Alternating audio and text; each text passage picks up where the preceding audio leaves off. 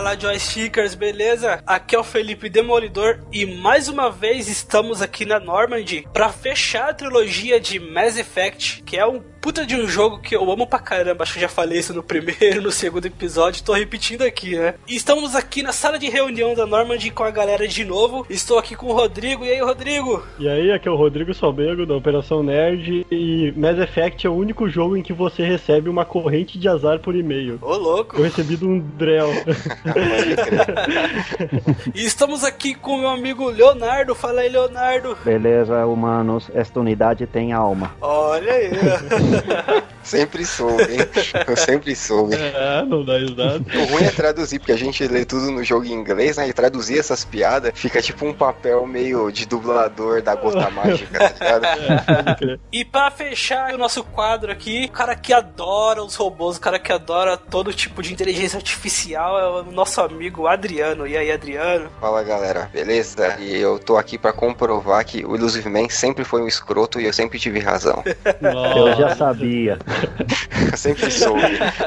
então vamos lá. Vamos só relembrar aqui o que foi dito lá nos dois primeiros episódios. Que nós sabemos até agora é que existe uma raça de sintéticos chamados Reapers que de tantos em tantos anos eles aparecem para ceifar toda a vida da galáxia. Para isso eles criaram os dispositivos de Mass Effect, que é para interligar todas as raças que atingem uma determinada tecnologia e manter o pessoal tudo ali num cercadinho dentro de um terreno para que depois de determinado tempo eles cheguem lá e ceifem, né? São os Reapers, são os ceifadores. Eles vão colher toda a vida biológica avançada avançada daquela era. Então isso são sempre acontecendo em ciclos. E exatamente agora a gente descobriu que no ciclo da vida atual, onde se passa o jogo, é exatamente a hora que eles vêm para ceifar toda a vida da galáxia. Toda a vida Alguém... inteligente da galáxia. Avançada, né? Basicamente é isso.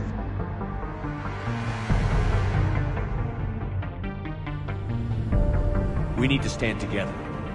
The Reapers won't stop at Earth. They'll destroy every organic being in the galaxy if we don't find a way to stop them.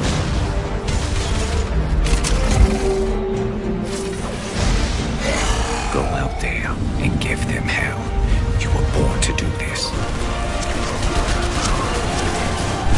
Build alliances. Gather everything and everybody you can.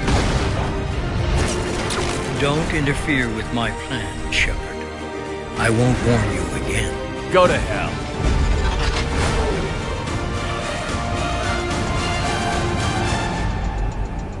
O que temos no começo do jogo é basicamente o Shepard, ele está no julgamento, né? Por causa de algo que aconteceu em uma DLC do Mass Effect 2, que deixamos para falar agora, porque ele tem uma ligação muito forte com o começo desse jogo, né? Então, no Mass Effect 2 tinha uma DLC chamada Arrival, né? Seria como que é a chegada, que nela é uma missão, né, que o Shepard vai sozinho. É a única missão assim do Mass Effect 2, né, que você não tem nenhum squad mate nem nada, você vai sozinho que o hacker ele te manda salvar uma científica humana que ela está presa num sistema dos Batarian, né? Então a missão você pode fazer, ou a primeira parte você pode fazer, sabe, usando o stealth, né? Sabe, sem matar ninguém, sem ativar nenhum alarme, ou você pode chegar atirando. A coisa é que você resgata a científica, né? E aí você descobre que eles descobriram um artefato Reaper, ou chamam um artefato Ro, que está num asteroide. Você vai até a base onde está o artefato e tudo, e você pode questionar a doutora, sabendo assim, ó, oh, mas por que, que isso tá acontecendo? O que, que foi, né? E você percebe que o artefato ele ainda tá ativo, que a gente já viu no, no Mass Effect 1 e 2 que os Reapers, mesmo mortos, né, ele ainda tem aquele poder de doutrinação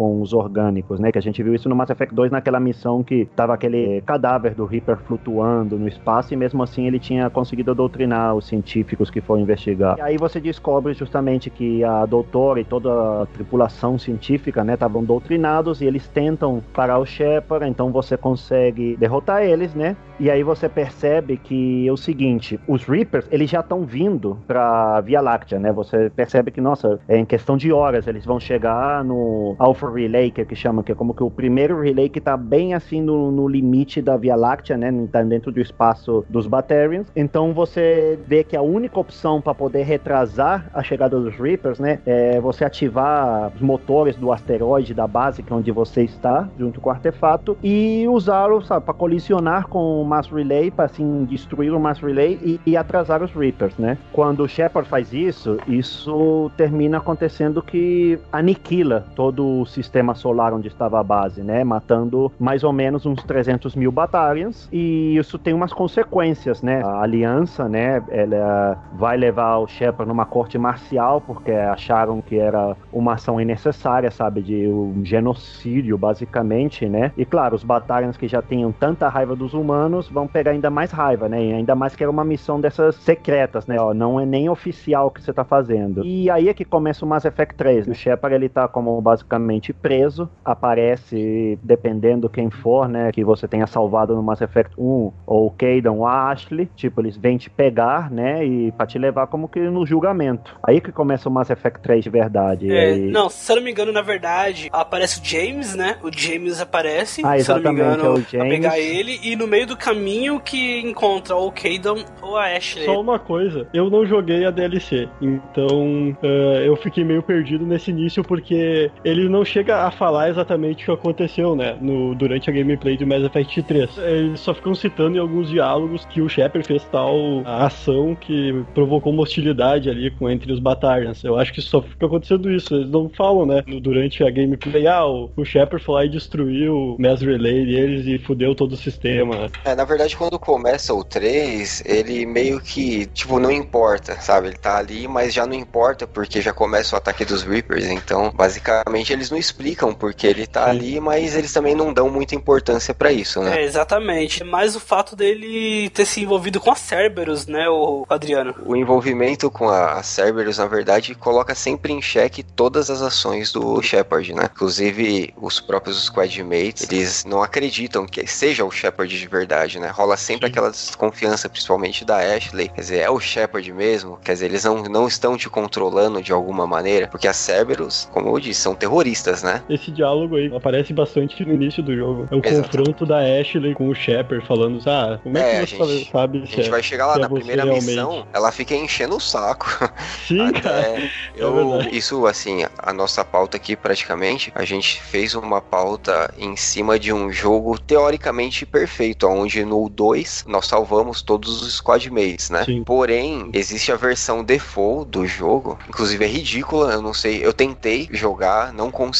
Eu tentei jogar exatamente pra ver como era, mas eu acho que a versão default fica tão ruim, porque não tem os personagens dos outros jogos, não tem nada assim da história, né? Então Sim. é muito estranho. É tipo como se mas... tivesse perdido todo mundo, né? É, exatamente. Tipo, A maioria tivesse das pessoas, dos personagens, pelo menos. Exatamente. Então eles estão no julgamento e de repente eles recebem a informação de que os Reapers já estão na Lua, né? Então eles começam o ataque na Lua e. Não é em Marte? Não. é, Não, eles já estão na Lua, né? é, não, o Não, início quando do vê, eles já jogo estão na cara do gol já. Eles recebem o primeiro relay, né, que era lá depois de Plutão. Tipo, os caras não estão recebendo nenhuma comunicação de lá. E aí eles percebem de repente que, sabe, os Reapers já entraram no sistema solar e já estão se dirigindo para a Terra. Durante o julgamento do Shepard, né, mesmo, tá lá no tribunal, que os Reapers começam o ataque. E aí é como que começa o jogo de verdade, você já controlar teu personagem. Exatamente. Começa o ataque, né? Aí o Shepard tem que conseguir sair com vida, pelo menos, daquele lugar ali que tá sendo atacado. E aí ele segue o Anderson até um lugar que é tipo uma saída pra poder sair do planeta, né? Já que tava sendo atacado. Então ele segue o Anderson, só que daí o Anderson decide ficar, porque ele não consegue abandonar, né? O planeta. E aí ele decide ficar enquanto tu sai com o James, que é o primeiro personagem que a gente vai conhecer da nossa tripulação, né? O Anderson fala: olha, Shepard, você é o único que vai conseguir juntar recursos suficientes Exatamente. Pra fazer um contra-ataque. Eu vou tentar manter a defesa aqui. Tanto que o Shepard se nega. Ele fala: Não, eu não vou abandonar a Terra, né? sair, né? Ele até fica traumatizado por causa daquele menininho que é o que gera uma das partes mais chatas de gameplay, é ficar andando atrás desse menininho chato aí nos sonhos do Shepard, né? Tem um Então ele fica até perdi meio até, né? traumatizado.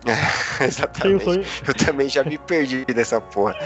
Mas enfim, ele vê lá, ele, pô, eu abandonei. Aquela criancinha meio que representa os humanos inocentes, né, que estão ficando para trás, ali as vidas perdidas. Então ele sente isso muito, mas ele é o único cara que pode montar essa defesa. Pra quem às vezes a gente tá falando, mas às vezes alguém não jogou, o que realmente acontece nessa cena, quando o Shepard tá saindo da Terra e entrando na, na Normandy, ele vê um shuttle da Aliança chegando, né, para colocar alguns civis, né, para retirar os civis ali da zona de conflito. E nessa parte ele vê uma criança entrando, né, dentro desse shuttle. Justamente uma criança que ele tenta é, ajudar, né, ela que tá dentro de uma tubulação, né, e aí ele tenta ajudar essa criança, ele não consegue. Essa criança entra e quando ela entra nesse shuttle e o shuttle fecha a porta para fugir dali, ele é atingido e explode. É uma cena muito forte, né, porque é uma, uma criança morrendo, né. É. Era algo que pelo menos naquela época a gente não era acostumado a ver. Acho que até hoje a gente não é acostumado a ver uma coisa desse tipo em jogos, né. É, não, e quando começa a introdução do jogo, né, que aparece aquele panorama de Seattle, né, que é onde tá a base principal da Aliança na Terra, né, Uhum. você vê essa mesma criança que tá Rodrigo brincando com as está navezinhas assim e tal, que aí depois faz aquela toma na janela, que até o Shepard na janela, que aí quando chega o James e tal, e fala, ó, me mandaram te procurar, que você vai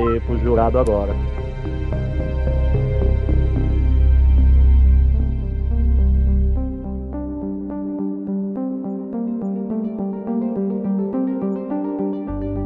Antes da gente se aprofundar mais nesse personagem, é válido a gente já falar nas mudanças de gameplay, que a gente já percebe alguma mudança. Na verdade, vamos falar desde o primeiro jogo até aqui, o que a gente tem de mudança no gameplay, né? A gente tem um gameplay do Mass Effect 1 um pouco mais chatinha, porque ele é bem mais RPG do que os outros dois jogos, né? Ah, eu discordo do chato. é assim, é um sistema de jogo mais cadenciado, né? O 1, ele tinha aquele sistema meio travadão de RPG, então não é um shooter, definitivamente ele não é um shooter. Então você tem que ficar toda hora pausando o jogo, dando comando pros três squadmates. Se você não fizer isso, você não vai avançar na história dando tirinho. Agora no 2 e no 3, você pode avançar simplesmente como se fosse um Gears of War da vida, né? Sim, no 3, Isso. se eu não me engano, eu não cheguei a pesquisar profundamente sobre isso, mas eu ouvi falar que tu pode fazer o jogo ser mais RPG ou fazer o jogo só nos diálogos ali, tipo ser um É, sim, ele tem uma opção que eu nunca escolhi, né? Eu sempre jogo Insanity mesmo, que eu gosto do desafio, né? Mas parece que no 3 tinha uma opção e era mais pra você curtir a história, né? E a dificuldade do combate era mais baixa, sabe? Ver o enredo, ver os diálogos, ver a história, né? E falando a principal mudança de gameplay pra mim do 3 comparado com o 1 e com o 2, né? Cara, é poder correr indefinido. Acho que pra mim isso é uma maravilha, cara, porque às vezes você ficava uns ambientes muito grandes, cara, e você tem que ir caminhando, você sentia, sabe, aquele tédio, como que vai para um lado, agora vai pro outro, e não tá correndo nada no meio, então é, é chato o Shepard caminhando, que não podia correr muito. Agora no 3 ficou bem mais dinâmico pra você assim, movimentar o personagem, né? Ele pode fazer Sim. aquelas cambalhotas, cover funciona um pouco melhor, mas mesmo assim. É bem travadão, né? É É, eu- eles botaram um botão pra um montão de coisa, né? Pra correr, pra entrar no cover, pra sair do cover, pra fazer a cambalhota, pra pular pra trás. Então, às vezes você quer entrar num cover e você termina pulando, ou você quer sair, você Muito fiz isso. É, Só complementando, foi exatamente esse modo de jogo aí, só história, pra você ficar vendo o diálogo, que gerou tanto uma legião de fã aí que só tá interessado em quem você vai poder comer no jogo ao invés do gameplay de verdade da batalha, né? é, cara, você vê as isso, sabe? alfinetadas aí. Olha as alfinetadas aí. É, eu não tô querendo falar aqui que tem dois membros aqui desse episódio que foi banido de dois grupos diferentes do de Mass Effect Brasil. É, mas tudo bem. É, voltando um pouquinho ali no gameplay, uma coisa que me incomodava muito no Mass Effect 1 era aqueles disquinhos que você lançava, tipo de granada, e tinha algumas habilidades que eram naqueles disquinhos que eram lançados, né? É, tinha, tinha. O Xbox atirava com o Select, um negócio assim. Era um negócio meio nada a ver, eu, eu nem usava isso daí, cara. Uma das principais diferenças que a gente vê no gameplay do 3, que agora os skills, né, as habilidades de cada classe, são basicamente os mesmos skills de sempre, né? Warp, Overload, as munições, mas agora a forma de evoluir eles é um pouquinho diferente. No Mass Effect 1, a gente lembra que ele tinha como que uns limites, você ia botando pontos na habilidade e depois de certo ponto ele desbloqueava como que uma bonificação ou alguma habilidade. No Mass Effect 2 elas só tinham quatro níveis de evolução, né? E agora no Mass Effect 3 são seis níveis, que a diferença É que, tipo, do 1 ao 3 é só uma opção, e aí quando você já chega no quarto nível, você pode escolher duas opções que dão bonificações diferentes, dependendo de cada habilidade, que aí é... Tem alguns que é mais pensado para usar em conjunto, para você dar uma bonificação parcial pro resto do esquadrão, outros são, tipo, para maximizar o dano, né, ou os buffs que a habilidade dá, mas só pro teu personagem. Então, ele permite, como eu acho que uma variedade um pouquinho maior dos builds, né, para você poder personalizar o personagem e as habilidades conforme teu estilo de jogo. É, isso aí. E além disso, uma coisa também que melhorou foi que agora é uma habilidade das armas e não do personagem, você habilitar é, munição incendiária, né, e a munição congelante, né. Se eu não me engano, nos, nos outros dois era mais como habilidades, né. No single player, você tem as habilidades, mas no multiplayer, que vamos falar depois, aprofundizar, aí sim você pode escolher qualquer munição que você queira usar. Tem a munição anti-armadura, a munição biótica, a munição incendiária, munição de gelo, tudo que cada uma tem suas vantagens, sabe? Dão uns buffs diferentes, pra, Isso- dependendo do que você quiser. Não, mas no, no single player tem também. É, no single player, se eu não me engano, tem de gelo, de choque e de fogo, né? Não, tem Warp, Armor Ah, também, Tem Warp, a, a Disruptor, a incendiária, tem a de gelo, É, mas é que, tipo, você ativa ela, né? É- Isso, é, é uma, é uma habilidade, é uma habilidade que você ativa e que, como eu falei, no quarto nível você pode selecionar entre ter mais bonificações só pra você ou 50% das bonificações que você tem da tua munição pro resto do esquadrão. O problema é que, tipo, se você tem um squadmate que tem munição incendiária ativa e você ativa a Disruptor, né? A Disruptor fica ativa pra todos mundo, entendeu? Então, às vezes é meio chato porque isso te impede de fazer os combos, né? Sim, sim. E uma última coisa que eu reparei bem mais no 3 do que nos outros é que agora eu conseguia sentir mais o impacto do tiro nos inimigos. Eu lembro que você escutava aquele barulho da, da bala batendo nos inimigos e algumas diferenças de reação, por exemplo, quando você matava um robô, por exemplo, um Gaff, ele tinha uma animação de morte que era simplesmente ele parando de funcionar. Você escuta aquele barulho de curto e ele cai duro no chão, como se fosse realmente uma máquina, né? Eu lembro que algo que eu gostava muito de fazer era quando vinha aqueles operativos da Cerberus eh, pra cima de você, os soldados, aqueles de escudo, você mirava bem ali naquele quadradinho pra onde eles olhavam e acertava na cabeça deles. Era uma coisa que eu gostava muito de Assim, fazer. explodia a cabeça, explodia o próprio personagem com a Carnage lá, se atirava e puf, explodiu o cara. Não Não, e isso, também assim isso. que dependendo do personagem, tipo os Brutes, né, você consegue atirar, você vê que você vai atirando neles e vai soltando o pedaço da armadura, né, que é mais vulnerável para você dar um tiro próximo no mesmo lugar. E nas Phantom que você consegue também destruir a espada dela, né?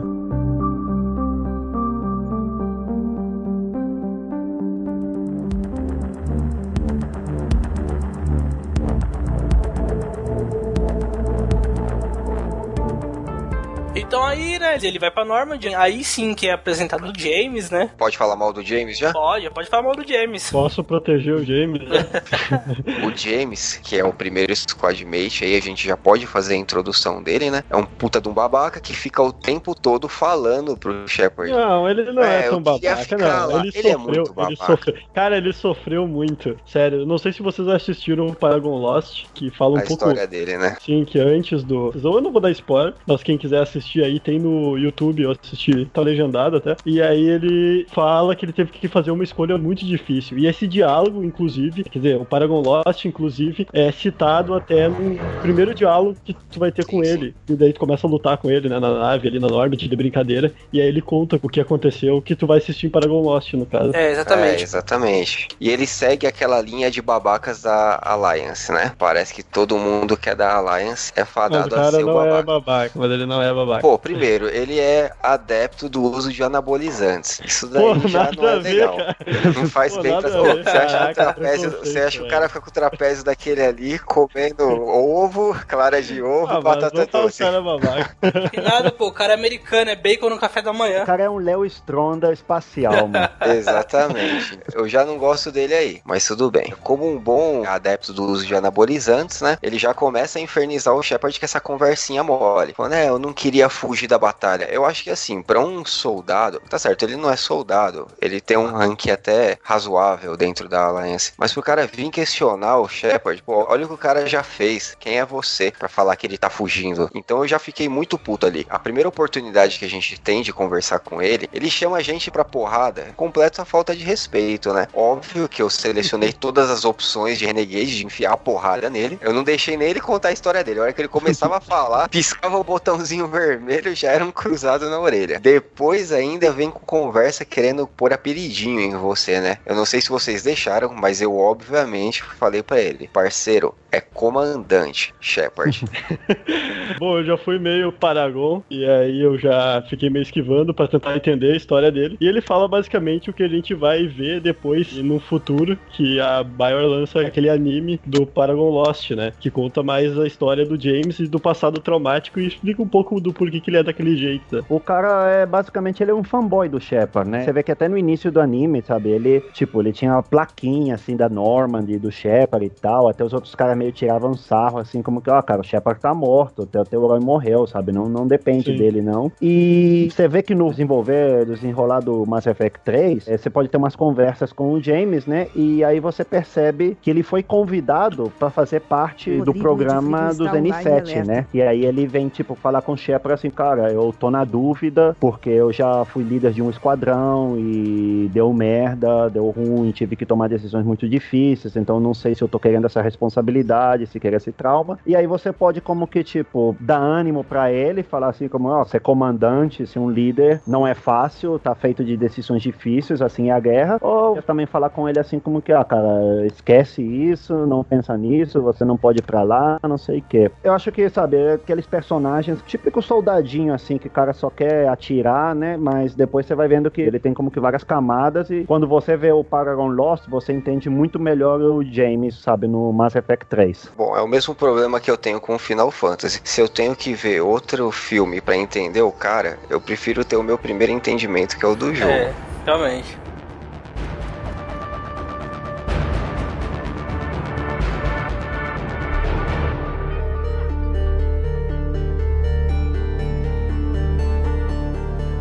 Temos a primeira missão, né? Que é em Marte, né? Isso, exatamente. Na verdade, Marte é a base da Alliance onde tem os arquivos, né? E aí eles mandam o Shepard investigar os arquivos de Marte. Chegando lá, ele encontra a Liara, que é a nossa querida squadmate do Mass Effect 1. No Mass Effect 2 ela aparece, mas ela não participa da squad, né? A Liara tá lá estudando, procurando coisas sobre os Proteans, que é a especialidade dela. Quando a gente chega em Marte, né, os arquivos Protean, que são os mesmos arquivos que foram descobertos lá em 2000 1140 e tanto, né, antes do primeiro jogo, que é daí onde a humanidade obteve todo o conhecimento dos Proteans e do Mass Effect, dos Mass Relate, tudo isso, né? Então a Liara tava lá investigando, descobriu uns planos, sabe? É uma espécie de super arma, né, chamado o Crossable, né, que não sabem direito o que que é, nem como funciona, né, mas sabe, ah, olha, a gente achou esses planos e parece que foi feito pelos Proteans, né, para tentar impedir a invasão dos dos Reapers, né? Só que eles não tiveram tempo para terminar antes de serem aniquilados. Então, basicamente, a partir de aí, o jogo se foca em você ir atrás dos recursos, tanto, sabe, recursos materiais como de pessoal, para poder fazer essa arma, né? Esse Crucible, mesmo sem saber direito qual vai ser o efeito dele, o que, que ele faz, mas é, você já tá desesperado. A Terra tá invadida, já os Reapers estão atacando toda a Via Láctea, então, como que a última opção que tem é, é, ir atrás desses planos. É, na verdade o Crucible é tipo uma estrela da morte, digamos. É uma bazuca gigante. Eles não sabem o que é, na verdade. Eles só falam assim: olha, os Proteans estavam pesquisando isso. Eles tentaram montar isso, só que eles não conseguiram. Eles chegaram bem próximos disso e eles não sabem por que eles não conseguiram. Falam, bom, se os caras estavam fazendo, é o melhor plano de ação que a gente tem, né? Só que, obviamente, é tipo uma estrela da morte mesmo. É um negócio gigantesco. Teria que mobilizar utilizar todas as raças com todos os recursos para poder construir. E é isso daí que o Shepard busca para fazer, né? A primeira, aliás, antes da primeira parada, acho que vale a gente dizer o que acontece nessa missão, né? Sim, sim, Tá, sim. No caso, eles chegam lá, né? Aí eles encontram a Liara, daí ela conta sobre esses arquivos e a, essa base tá sendo atacada pela Cerberus. Isso, pela Cerberus, porque eles também estão querendo, né, esses arquivos, não é? É, na verdade a Cerberus também estava atrás da mesma informação que eles sabiam que a Alliance tinha, só que aí no processo aparece lá um cyborg high-tech muito louco. Na verdade era uma agente infiltrada, né, que era a doutora não sei o que lá, não lembro o nome dela. Eva Coré. Isso, Eva. E essa Eva, ela tava infiltrada lá nos arquivos e ela que tinha passado essas informações para Cerberus. Quando a gente vai atrás dessa doutora, a gente descobre, na verdade, que ela é um cyborg high-tech lá, muito louco. E aí, esse cyborg, durante a fuga, a Ashley, que tá no, no time, na verdade, no começo a gente não tem opção, é só a Ashley e o James, né? E aí a Ashley toma um cacete gigante, fica toda arrebentada e a gente consegue lá, com muito custo, parar esse cyborg. E aí tem a opção, aliás, eu não lembro, Léo, tem a opção de levar ou deixar o corpo da doutora? Não, eu acho que não. Eu acho que Obrigado, ele- Léo. eles levam pra pesquisar depois na Normandy. Eles levam porque é ela que pegou lá o arquivo, né? Ah, é Ela tá com o verdade. arquivo Ela- e ela fez um upload pro, pra ela, né? Isso, exatamente. Eles levaram pra Normandy, né? SR3, né, agora, É. Pra poder recuperar esses arquivos. E é bem nessa parte né, que é nos apresentado a nova Normandy, né? Que na verdade ela é muito parecida com a SR2, só que com umas modificações, né? Sala de reunião, sala da guerra. É, pelo que eu percebi, eles simplesmente pegaram a SR2 e fizeram umas modificações meio que por cima. É que a questão é, no final de Mass Effect, né, depois, vamos dizer, dos eventos de Arrival, tudo isso, né, vamos lembrar que em Mass Effect 2 o Shepard, ele não era parte da aliança, entendeu? Porque, sabe, em teoria ele estava morto, foi ressuscitado e tudo isso, mas ele trabalhava era pra Cerberus. E a Normandy, a SR2, era uma nave de Cerberus. Então, depois, no, no final do Mass Effect 2, entre o início e Mass Effect 3, a SR2 foi como que capturada, vamos dizer, levaram pro pátio. A aliança pegou e levou pro pátio, e aí eles reformaram a nave para conformar um standard militar, porque a SR-2 antes era, como dizer, uma nave mais para civil, entendeu? Tava feita para uma missão mais civil, enquanto que a SR-2, depois que foi capturada, eles reformaram ela, focando é como se fosse a SR-1, né? Que era uma nave militar. Eles meio que deram uma pintada no capô, né? Deram uma modificada ali. Olha, na minha opinião, a Normandy não, não mudou nada, só tem a sala de reunião lá e tá mais vazia, né? É, você vê que tem alguns fios por fora, algumas caixas empilhadas nos cantos. A sala de reunião parece que tá num lugar diferente agora, né? Ah, e é a primeira vez também que tem acesso à área dos veículos. Que no 2 e no 1 um não tinha. Isso, você tem acesso lá embaixo à área dos veículos, você tem também Ah, agora. não, no 1 tinha. Não, eu falei merda. Ah, não, no 1 no um você tem, você não tem no repórter 2. gostosa. No 1 tinha, no 1 bordo. tinha. É, essa repórter entra depois. não.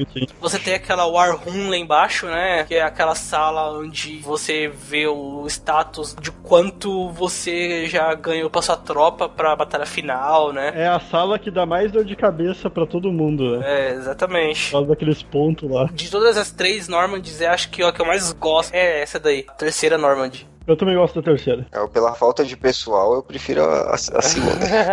Ah, cara. É que a 3, cara, é se alguma coisa militar, sabe? Já é toda assim, sabe? Meio pau no cu, entendeu? Enquanto que a 2 é um ambiente mais, mais solto, entendeu? Mais familiar. de boa. É, mais de boa, sabe? Os quartos devem ser mais confortáveis também, porque a gente sabe que no exército os caras não querem botar os caras confortável, né? Sei lá. Na SR1 era só o comandante que tinha o quarto. O resto dormia na puta que pariu. Onde que eles dormiam, cara? Eles não dormiam.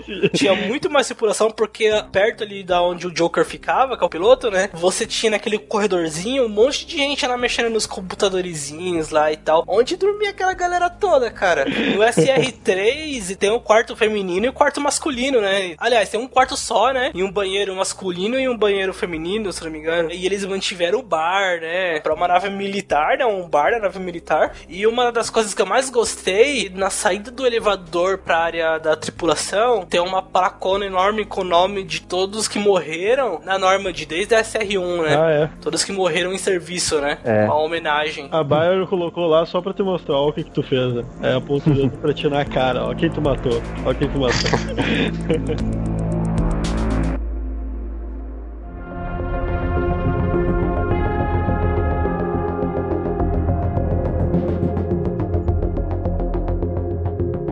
Então, com os planos do Crucible na mão, o primeiro passo seria falar com o conselho. Aquele querido conselho que nunca ouve o que você tem para falar, né? Então, se você foi bonzinho o suficiente para não matar eles, que vocês deveriam ter matado, né? Eles, aliás, não, eu não não deveriam lembro. não, vai dar uma merda gigante. Não faça isso. É, não eu não segue o que o lembro. renegado falar. Eu não lembro, na verdade, porque esse gameplay que eu fiz, eu tentei fazer tudo bonitinho. Eu não lembro o que aconteceria se eles tivessem morrido. Mas enfim, considerando que você salvou eles, né? Você vai chegar em Citadel, obviamente, você vai ser ouvido por eles. Só que, pra variar, ninguém vai te dar ouvido. Eles vão negar tudo. Na verdade, eles não negam, como eles negavam antes, porque também é óbvio, os Reapers estão aí. A questão é que cada um tá preocupado com o próprio umbigo. Exatamente. né? Então, isso, como eu vou mandar ajuda pra Terra né, se o, o meu sistema tá com problema, né? Não tem como. Sim. Tipo a Saire, né? Fala, como é que eu vou te ajudar, sendo que os Reapers já estão dominando o meu planeta? É, O que é exatamente. uma coisa, o que é uma coisa ok, né? Porque, tipo, teu planeta tá sendo atacado, aí vai lá um humano, Então, que é já mas- ajuda lá. mas a Tá, questão tudo bem é que é o seguinte, Shepard, tudo bem que é o, o Sh- Shepard. O Shepard, Ah, ele pede ajuda pra construir o Crucible. Não é tipo, ah, me ajuda aqui. Ele tá querendo dar a solução, né? Só que, obviamente, eles são assim, o medo tá, tá mandando, né? Eles estão tomando as ações ali com medo no que vai acontecer. Então, cada um olha o seu. Após a negativa deles, o embaixador dos Turians, ele chama o Shepard de canto e fala, olha, Shepard, é o seguinte. Ele explica a situação de Palaven. Palaven é o planeta natal dos Turians, e ele explica que o sistema deles também tá complicado e pede a ajuda do Shepard lá. Ele fala: Olha, se você conseguir me ajudar lá em Palaven, a gente vai te ajudar aí a construir o Crucible e a gente vai ajudar na Terra. Palaven não é a lua do planeta deles? Não, Palaven Palaven é o é planeta, mas a missão toma lugar é na lua do planeta, né? Exatamente. Ah, é, exatamente. Eles fazem É uma que- base militar lá. É pra- que a missão basicamente é que os Turian, ele tem a história dele, sabe? Ele tem aquela hierarquia muito rígida, né? Muito baseada no militar, né? E o ataque nos Reapers aconteceu que tem matado um montão de Turians, né? E então como que a hierarquia deles está um pouco perdida, ele não sabe quem se reporta a quem, quem manda em quem. Então o cara do conselho Turian te manda, ó, resgata um do Primarch, como eles chamam, né? Vamos dizer os comandantes, para poder eles meio que organizar uma força de defesa para controlar Palaven. E aí ele fala, ó, se você consegue fazer isso e Palaven fica mais ou menos aí, a gente consegue meio dar um jeito de segurar os Reapers, a gente vai poder te dar uma ajuda e uns recursos, né, para construir o Crucible. É, exatamente. Antes dessa missão, na verdade, abre a opção né, de você poder viajar livremente pela galáxia. Só que antes tem uma DLC muito importante aí, que o Léo vai falar um pouco, que é a DLC do Javik. que deveria estar no jogo, mas a nossa querida EA Games provavelmente pediu pra transformar em DLC, né? Tipo, a DLC se chama From Ashes, né? Das cinzas. Teve muita polêmica no lançamento do Mass Effect 3, porque o pessoal percebeu que a DLC vinha incluída no disco, né? E mesmo assim, sabe, cobrando uma DLC no primeiro dia. Aí já começou as polêmicas de Mass Effect. Essa foi a primeira, antes do final que vamos falar depois, né? Mas eu acho que essa DLC realmente, como falou o Rodrigo, tem que fazer parte do jogo principal, porque ela nos dá um squad mate novo, que é o Javik, né? Que ele é o último Protean vivo, né? A primeira vez que a gente vai ver um Protean no jogo nos mostrado assim explicitamente, né? Porque nos outros dois jogos eles nunca nos mostraram qual era realmente a forma Fisionomia. física de um Protean, né? A fisionomia de um Protean, exato. Então, essa missão, ela nos vai levar de volta para Eden Prime, que se lembramos de Mass Effect 1, é o primeiro planeta que a gente visita, que começa o Mass Effect, é aí, é Eden Prime, que é aquela colônia humana, né? O que sofreu o ataque do Sovereign, né? E tudo, e aí começou o jogo. E então estão nos falando que, olha, a gente descobriu um artefato Protean, né? Na colônia de Eden Prime, que estava enterrado, e o Cerberus está tentando capturar. Então a missão, basicamente, a gente enfrenta o Cerberus, né? Aí a gente conhece por primeira vez um dos novos inimigos do Cerberus, que é o Atlas, que é um robôzão gigante, né? Que a gente até pode pilotar esse robô, se a gente consegue atirar pelo vidro, né? Pelo Pela- vidro, é, estoura o vidro e tira o piloto. instala o vidro, mata o piloto, aí a gente pode pilotar o robô. Achei uma coisa legal também, Uhum. uma mudança no gameplay, assim. Mas então no final da missão, você recupera, né, um artefato e aí você vê que, olha, não é um artefato. Dentro tem um Protean que tá em animação suspendida, né? E aí vocês conseguem reativar e abrir ele, né? E ele se sente perdido, né? Ele no início ele não sabe nada, o que que tá acontecendo, nem nada. O Shepard explica para ele, olha, já passaram 50 mil anos, tal. E aí ele vê, não, mas dá tempo de lutar com os Reapers? Você fala, não, eles já estão invadindo. Aí ele já começa como um pessimismo, já vê que você vê que a personalidade dele, né? Ele é aquele cara meio cuzão, sabe? Meio Eu não, negativo. eu não pessimista. curto muito o Javik. Eu não curto muito ele. Ele é meio babaquinha lá, ele fica falando in my cycle, in my cycle, in my cycle. Toda hora, todos os diálogos. É, se, se coloquem no papel dele. Ele veio de uma época em que a raça dele era a mais evoluída que tinha no, no- no universo, né? Tirando os Reapers, né? Eles eram mais ou menos ditador, né? Então, de repente, você dorme e 50 mil anos depois, macacos te acordam. Então ele meio que fica perdido, porque eram, eram raças que até então eram, tipo, eles não sabiam se comunicar entre si. Porra, mas não tem desculpa pra escrotizar. É, Os caras. sim. Outra coisa que também, Tá cara, é que você vê a personalidade dele quando você vai jogando, né? Que ele tem aqueles flashbacks, que foi os últimos momentos dele antes dele entrar em animação suspendida. É que, sabe, ele era tipo, um- era um soldado, ele já nasceu, vamos dizer, ele se criou, acho que foi, sabe, já nos últimos anos da guerra, porque os Proteans, eles conseguiram alargar bastante a guerra contra os Reapers, né? Como eles dominavam toda a Via Láctea e eles tinham muita tecnologia e tudo isso, eles conseguiram eh, levar a luta contra os Reapers e alargar por anos, né? O Javik, você percebe que ele é um cara que já nasceu na guerra, sabe? Ele nunca conheceu a paz, ele já nasceu no meio do conflito, vivia para isso. E também como que, cara, você se percebe, se você de repente você acorda daqui a 50 mil anos no futuro e você percebe que você é o último indivíduo da tua raça, é, você fica com uma visão, acho que meio nihilista, né, do mundo, né? Assim como que, ah, qual o sentido se eu já sou o último, qual, qual é a graça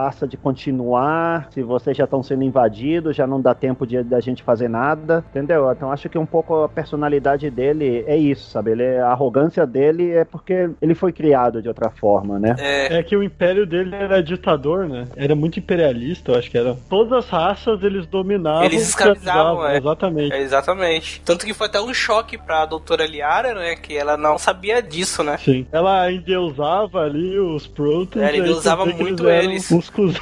É Exatamente. que a imagem que ela tinha dos Proteans, né? Ah, que eram aqueles seres místicos, sabe? Cheios de sabedoria, calma, sabe? Como uma imagem assim que a gente tem, assim, desses velhinhos que sabem tudo, desses deuses, fonte de sabedoria, ele sabe tudo, e depois você encontra ele, assim, um Protean vivo e o Protean tratando ela como uma babá, assim, ah, essa criancinha aí, a Sari, a gente te observava a tua raça quando vocês ainda eram umas doidas aí correndo na caçando e tal. Se não fosse por nós, vocês ainda estariam dando voltas no barro, não sei o que. Ele, ele é inclusão, assim, com todas as raças, mas depois de correr do jogo, você vai vendo que ele vai ganhando uma outra perspectiva, né? Porque é a primeira impressão que ele dá, que é uma das coisas que os Protean têm, é que eles podem absorver informação e conhecimento só pelo tacto, sabe? Ele só toca uma superfície, ele pode como que ver as memórias e as coisas que aconteceu aí, ou se ele toca um indivíduo, ele aprende o idioma das pessoas, ele pode consegue ver umas memórias, né? Então o Java ele tem isso, né? Tipo, tocando, às vezes tem alguns momentos no jogo que ele toca em alguns lugares ele vem aqueles flashback dele, ou que ele sente as coisas que os outros não sentem, né? E eu acho que ele, cara, eu acho ele muito interessante. Um dos meus playthroughs eu fiz com ele sempre no meu esquadrão. As conversas que ele tem em certos lugares do jogo e com alguns outros squadmates, cara, achei bem legais, bem interessantes, sabe? Tem uma parte que você tá na Citadel que você leva ele, então você se encontra com o Renner, né? O Renner, eles têm os Protean como deuses. Eles ainda veneram os caras como deuses. E aí ele se encontra e o Giavik começa a ser todo escroto, falar assim como que, ah, cala a boca, sou água viva, não sei o que e tal. E aí você tem a opção de fazer aquela interrupção Paragon assim, e como que, ó, cara, pô, não, não, é tão escroto com os caras, mano. Os caras te têm aí como um deus, sabe? Não precisa ser tão escroto assim com eles tal. Dá um pouquinho de esperança e tal, porque o Java começa a falar falassem aquelas visões assim de apocalipse, não, todos estão já perdidos, já não tem nada para fazer, então o cara fala, ó, oh, cara, os caras já estão sofrendo muito, todo mundo que tá aqui no universo tá sofrendo, dá um consolo pros caras, entendeu? Você tem essa opção como que dá aquela cutucadinha no Java que fica, ó, oh, cara, pô, na moral. É, uma das coisas que o Mass Effect mais acertou foi essa relação da tripulação e relação, acho que de todos os personagens do Mass Effect 3, porque no 1 e no 2, por exemplo, na nave, tu não via muito, pelo menos no 1 tu não via, mas tipo, ah, um personagem tá falando com outro em um determinado lugar da nave. No 3 o cara já vê por exemplo, aquela lá que mostra as pessoas mortas, que morreu desde o 1, né? Tu vê ali a Tali olhando, por exemplo, refletindo. O próprio Javik conversando com o James, trocando uma ideia. E aí, às vezes, tu vê algumas situações hilárias, como eu vi da Ashley bêbada na nave. E acho que isso a Bayer conseguiu. E sempre acertou, eu acho, essa relação que o cara tem com a tripulação e as pessoas, né? E os personagens e as raças. Sim, sim, exatamente. Tem bastante disso. Naquela salinha que eu acho que é a coisa mais inútil que tem, que é tipo uma espécie de detector de metal. Ali tem duas funcionárias ali da aliança que elas ficam, tipo, conversando uma com as outras. Sim. Às vezes você tá passando e elas estão, tipo, fazendo uma fofoca de alguém. E, e, elas fazem sempre o comentário da missão que tu fez, né? É bem interessante. cara, eu vou confessar, depois de cada missão, dava um rolê pela nave inteira, tentando falar com todo mundo, só pra ver se tinha algumas linhas de diálogo novas, né? Uhum. Eu fazia isso desde o primeiro jogo. E ainda o cara encontra, até em side quests que o cara faz, porque antes no 1, se tu fizesse side side quest não interferia nos diálogos. Era só nas missões de história, né? Era só, exatamente, exatamente. A partir do 2 eu acho que teve um pouco, tu fazia algumas side quests e aí tinha alguns outros diálogos. Aí no 3, qualquer coisa que tu faz, tu acha um diálogo lá. É verdade. É massa. E o clima da cidadela, é, cara, é outro. Você vê que tem muito refugiado, então você vê filas de gente deitada no chão, gente querendo entrar na cidade, gente querendo fugir. Refugiados, muito refugiados né? Dependendo da parte da Citadel que você vai. É. E nossa primeira visita na Citadel, né? Uma das coisas que a gente pode fazer é ir pro hospital para visitar o squadmate que resultou ferido do enfrentamento com o Android em Marte, sabe? Seja a Ashley Isso. ou seja o Kaidan, que ele tá como em coma, sabe? Ele nem pode responder, mas aí você fala com eles, aquela ceninha pra tirar suor masculino, né? Você pode andar pelo hospital. E uma coisa que eu achei legal, que já tinha nos outros Mass Effect, mas acho que no Mass Effect 3 tem mais, é, as conversas com os NPC que estão no fundo. Você vai passando e você vai escutando as conversas. E tem justamente uma Sari, né, que tá lá no hospital, que ela tá sofrendo aquele síndrome pós-traumático, que é o que sofrem muitos soldados nas guerras, né? E cada missão que tu faz e volta pra Citadel, ela vai contando uma parte nova da história, cara. E quando você escuta a história completa, é muito foda, que era assim como que, sabe, ela era uma parte assim, que ela tava com um esquadrão dela, foram numa colônia humana, mas aí começou a dar ruim, porque porque os Reapers já estavam lá e ela ficou traumatizada porque, se eu não me engano, acho que a companheira dela virou uma Banshee. E então ela se encontra com ela no final, assim, não sabia o que fazer, entendeu? Ela ficou traumatizada por isso e também porque ela estava numa casa, ela se encontrou com uma humana, estavam se escondendo dos Reapers e os Reapers mataram a humana e então uhum. ela ficou toda traumatizada. E você vê muito isso em toda a Citadel, né? Em todo, durante todo o jogo, as histórias, personagens. Sim, que inclusive esses diálogos que eu achei uma sacada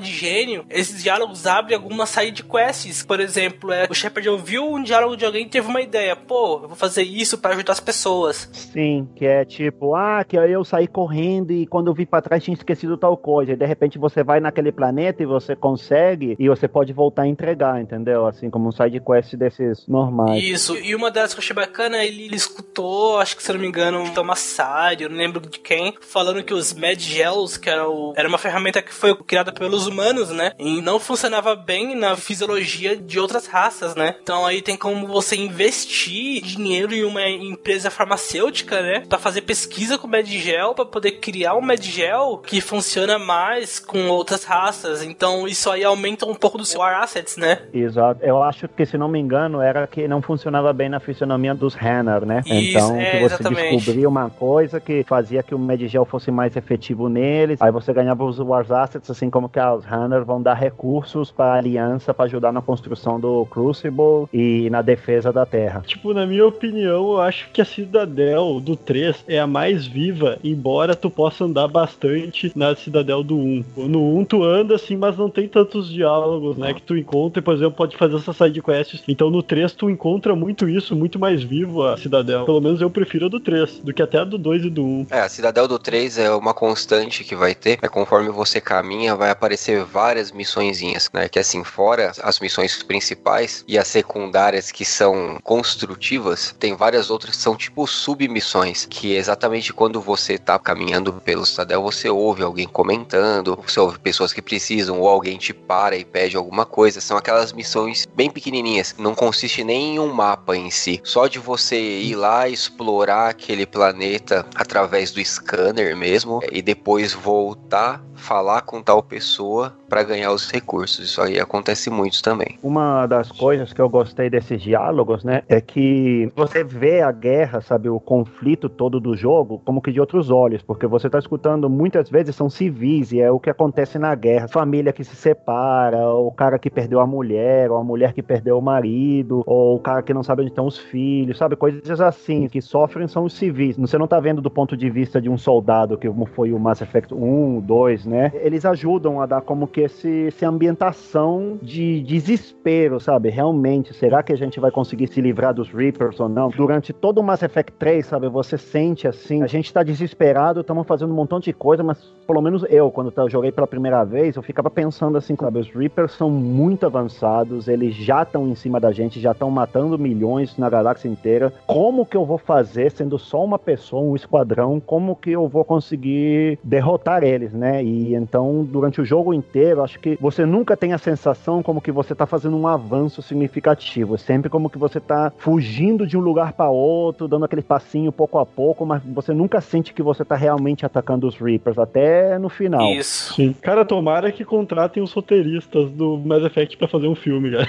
Se for fazer. Porque puta que pariu, os caras conseguem exatamente colocar tudo se encaixar, transmitir o desespero que é uma guerra, né? Tipo, perder a família, que nem o Léo falou. É muito foda. É verdade. Mas não coloca muita hype nisso não, por favor.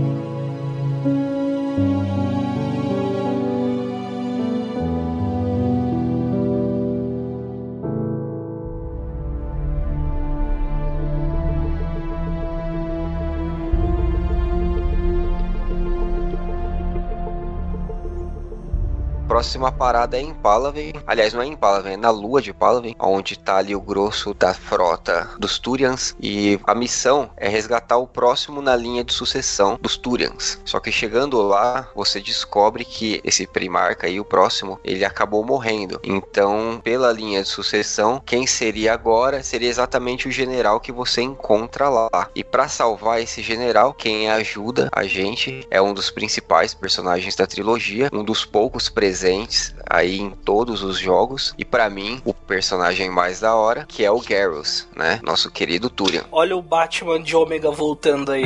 É, só pra falar rapidinho do Garrus, ele explica, né, que depois dos eventos aí do Mass Effect 2, ele se tornou tipo um consultor sobre assuntos Reapers dos Turians. Mas depois em conversas futuras ele explica que não mudou muita coisa, não, não deram muitos recursos para ele e foi mais um cala boca, falar, ah, toma um time aí vai investigar, mas recurso grosso mesmo ele nunca recebeu, né? Então, voltando a Palaven, você resgata esse general, que é o próximo na linha de sucessão, e leva ele para Normand. Esse general, que se torna o Primarca, né? Ele fala que até ajudo vocês na Terra, mas para eu ajudar, vocês precisam me ajudar a livrar Palaven da ameaça dos Reapers. E os únicos que poderiam fazer isso são exatamente os Krogans, que são um dos maiores desafetos dos Turians, né? E aí o Shepard é o único, a única pessoa na galáxia que pode convencer os Krogans a ajudar aí os Turians, que foi quem eles entraram em guerra por muitos e muitos anos. Basicamente é isso. Depois disso, né, que aí eles descobrem que tá tendo uma situação em Surkesh, que é o planeta natal do Salarian, né? Na verdade, em Surkesh é o seguinte, se vocês seguindo a linha, né, que vocês não cometeram o pecado de matar o Rex lá no primeiro e que no 2 deu tudo certo. Então quem é o líder dos Krogans é exatamente o Rex, que é o Krogan mais bravo de todos. Então ele exige como condição, na verdade tem uma reunião, né? Eles reúnem o conselho do qual os Asari se negam a participar. Fala, não, não vou nem participar disso daí. É para eles pedir falar com os Krogans já é um absurdo. E aí durante esse conselho o Rex fala não, eu até ajudo. Você quer ajuda dos Krogan? A gente ajuda. A questão é vocês têm que curar o Genophage. E aí começa aquela gritaria que que curar Genophage o quê, rapaz? Você tá maluco? não tem como fazer isso, né? Todo mundo revoltadinho e tal. E ele fala não, tem sim, tem sim porque eu tenho um contato que me falou de um laboratório Salarian aonde tem estudos e aonde tem as fêmeas Krogans que foram resultado desse estudo. Vocês conseguiram curar o Genophage. E aí fica aquele bibibi, aquele diz que me diz, e aí o Shepard fala: "Não, então eu vou lá. Se tem a cura, eu vou lá buscar". E é aí que a gente faz a introdução a esse planeta aonde está o Salarian. Como que é o nome, Léo? Surcash.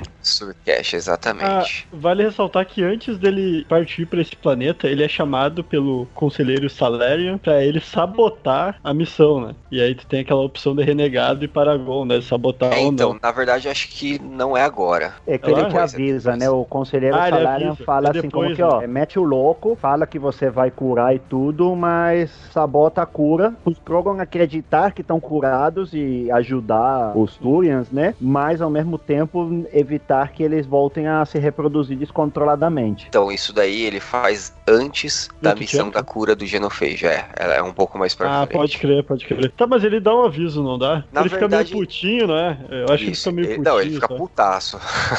Putaço, né? Ele fala assim, meu, você tá louco, vocês vão livrar a gente de uma ameaça e vão criar outra. Os Krogans já provaram que eles não são controláveis, não são confiáveis. E aí, Aí, aí o Rex até fala que agora mudou tudo, exatamente. que dá pra confiar e ainda ele até bota a amizade de Shepard e ele em prova ali. É, exatamente. indiretamente, O Shepard- indiretamente. E o Shepard garante, fala, não, bate no peito e fala, não, eu garanto, eu atesto pelos caras. E Aí tem a opção de Renegade ou Paragon, né? Mas como um bom Renegade, eu já falei, meu, queira você ou não queira, vai rolar e pronto, entendeu? E aí ele engole seco. Na verdade, quem faz isso é o próprio Turian. O próprio Turian fala, fala, ó, Salarian, se tem essa cura aí, vocês vão ter que ajudar, entendeu? Porque os caras vão salvar meu planeta. Então eu não quero saber, vai ter que ter cura a todo custo. E o Rex garante que tem um contato que passou todos os dados pra ele. E aí quando você chega lá em Surcash, você descobre que esse contato é exatamente o Dr. Mordin Solos, que é o nosso squadmate do Mass Effect 2. Ele tá arrependido de ter participado da criação e aí entra também uma decisão que vocês devem ter tomado ou não no Mass Effect 2, que era de guardar as anotações do Melon, que era o parceiro do Dr. Mordin. Sim, que era a missão de lealdade do Mordin, que você tinha a opção Exato. de destruir a informação da pesquisa, né, com as fêmeas, ou guardar. Exatamente. Então, agora eu não sei se você destruiu, se tem essa missão. Realmente, não sei. É, bem quando tu chega, tu pode recrutar também. É uma coisa interessante só. Aquele salário que a gente encontra no 1. Sabe aquela parte que o Rex Sim, sim. pode matar ele, o. ele vai o- aparecer várias Shepard, vezes. Ele aparece ali no. Bem no início e tu pode recrutar ele quando tu chega nesse planeta aí. Tem como Exatamente. recrutar ele pra Normandy? Não Não, não, não, não, não, não dá pra Não, recrutar, não recrutar mas dá pra pra. Não, não é recrutar pra Normand, é recrutar pro exército. Recurso de pra... guerra. É, pros recursos de guerra. É, o Ah, tá. capitão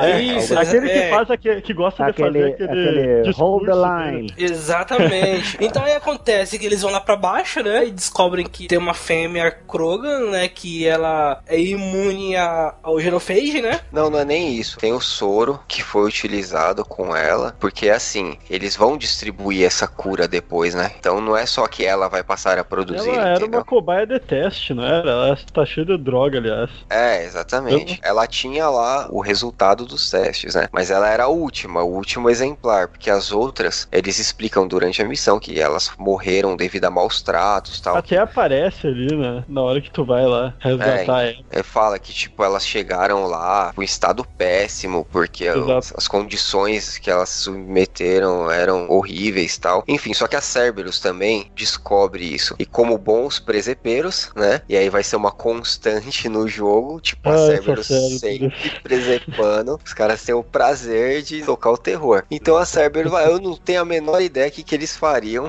com uma Krogan fêmea, sei lá, tipo. Enfim, eles estão lá pra tocar o terror, né? Provavelmente eles iam tentar negociar com os Krogan pra se aliar a eles, né? Sei lá. Aí fica a interrogação. Mas enfim, e a missão é basicamente isso, o resgate, né, dessa fêmea Krogan. Então você fazendo o resgate, leva ela pra Normandy, e aí lá na Normandy eles vão fazer os estudos lá pra viabilizar a cura do genofage. Só que eles ainda não sabem como. É, Na exatamente. Normandy que eles vão pesquisar, né, pra poder sintetizar a cura. Exatamente, exatamente. Até antes deles entrar na, na Normandy, esse capitão aí, o Ki- Kira, Kira, não sei pronunciar. Kirahe. Kirahe, isso. Ele apresenta uma pistola que eu acho que é uma pistola muito B10 no jogo, mano. Que ela tira umas bolinhas que Pode gruda, crer, né, nos inimigos eu e usei ela até o final. Eu usei essa arma até o final. Meu Deus, Muito eu bom. uso ela naqueles robôs que o. Ei, dá dano pra caralho. Eu boto só upgrade nela. Nossa, dá muito dano. Você gruda umas três bolinhas daquela nos, nos inimigos, é o suficiente pra matar eles. É- Que elas explodem, né? É muito Então, foda. e aí chegando na Normandy, tem lá o problema lá na. Não lembro se é no hospital. No núcleo de- dos computadores, como que lá no Isso, servidor. É, lá no servidor. E aí chegando lá, você descobre que a ID, que é a inteligência artificial da Normand, o corpo da doutora Eve. E aí ela explica lá que fala: Não, eu tô assumindo o corpo aqui, mas eu não vou deixar minhas atividades como inteligência da Normand, né? E aí ela passa a ser uma squadmate também, né? Que é a ID no corpo da doutora Eve, né? Uhum. É. O legal é ver a reação do Joker, né? Porque o corpo da Android é típico Gostosa. aquela mulher gostosona, né? E o Joker já todo mundo falava e sentia como que sabe, ele tinha aquele relacionamento meio platônico, meio assim amoroso com a Id, né? Que o Joker trata a nave como ele nunca sai da nave basicamente, né, pela doença que ele tem. Aí você vê que o Joker ele fica como que todo entusiasmado, como que, porra, agora finalmente posso andar com a Id, sabe? Ela pode me acompanhar fora da nave, não sei o quê. Inclusive, inclusive, ele fala pra ela ficar ali do lado dele como ajudante, né? Tipo, não é, É. ela que quis ficar ali, ele que falou pra ela ficar ali. Ficar é um do negócio- encontro. É muito bizarro porque você encontra ele lá na balada, ó. Ele começa a desabafar e, tipo, vem com umas conversas. Tipo, ah, aí, meu, eu já falei pra ele, falei, brother, é um robô. Nossa, que pau no cu, cara. Que pau no cu. Porra, Caraca, velho, eu falei mano. pra ele investir, investe, cara. É o amor, é o amor, cara. É o amor, investe. Ah, mas se o cara é feliz assim. é um o que vai robô, fazer? mano. Ah, mas cara, se o cara é tem gente feliz, que- mano. Cara, tem gente que transa com boneco de plástico. Deixa os caras lá felizes com o robô. Aquelas bonecas com a boca aberta, né? Não, é bem isso mesmo. Mas é engraçado o jeito que o Shepard fala. Fala, brother, é um robô, cara. Você tá maluco? Tem um cara, tem um cara que se casou com o travesseiro dele. Depois pesquisem aí. Ave É. Maria. Não, tudo bem, só que eu, eu não aconselharia ele a fazer isso, só isso, entendeu? Mas enfim, é legal porque a gente conhece um pouco mais sobre o Joker, né? Que até então a gente não conhecia tanto assim sobre ele. Tinha umas conversas com ele nos outros jogos, mas nem tanto. Então a gente tem um pouco mais de diálogo com o Joker. É, tu vê uma coisa mais profunda, né? Porque, tipo, Isso. no 1 e no 2 era muito piadinha que ele soltava e tal. É, Até que Isso. no 2 tem um relacionamento que tu vê, né? Daí de ele conversando. É, e o legal é que a gente vê a Id conhecendo o mundo, que até então ela não saía da nave, né? Eu não sei se eu cheguei a comentar nos outros episódios, mas ela estava na Lua e uma das side quests que o Shepard faz no Mass Effect 1. É sério? Em uma das side quests tinha uma base da aliança que uma inteligência artificial que fazia as simulações de combate evoluiu tanto a ponto de matar todos o- os soldados que participavam desses treinos, né, desses testes. Então aí a missão, nossa missão do Shepard é ir lá e destruir essa inteligência artificial. E um dos diálogos com a Id, você descobre que era ela lá, só que ela tinha acabado de ser criada, então ela ainda estava muito perdida, ela não sabia o que ela estava fazendo. Aí, como Uhum. que acho que uma parte dela conseguiu se salvar, né? O Cerberus recuperou e aí Isso, desenvolveu exatamente. ela como uma inteligência artificial para ajudar na Normand, né? SR2. Exatamente. Então Próxima quer dizer. Que ela podia matar todo mundo na Normandy. Exatamente. E eu fiquei viajando com ela o tempo todo. Ei, É que, é que Exatamente. tem, é que tem- é que tem aquela piada que ela faz no Mass Effect 2, assim, quando a nave, a Normandy tá sendo invadida pelos Collectors, né? Que o Joker tem que sair se arrastando porque ele não consegue caminhar. e aí depois a Id fala, não, é que eu, eu curto ver os humanos ajoelhados, né? E aí todo mundo fica assim, meio assim, sem graça, e ela fala, não, é uma piada. Pode crer. Eu lembro desse diálogo.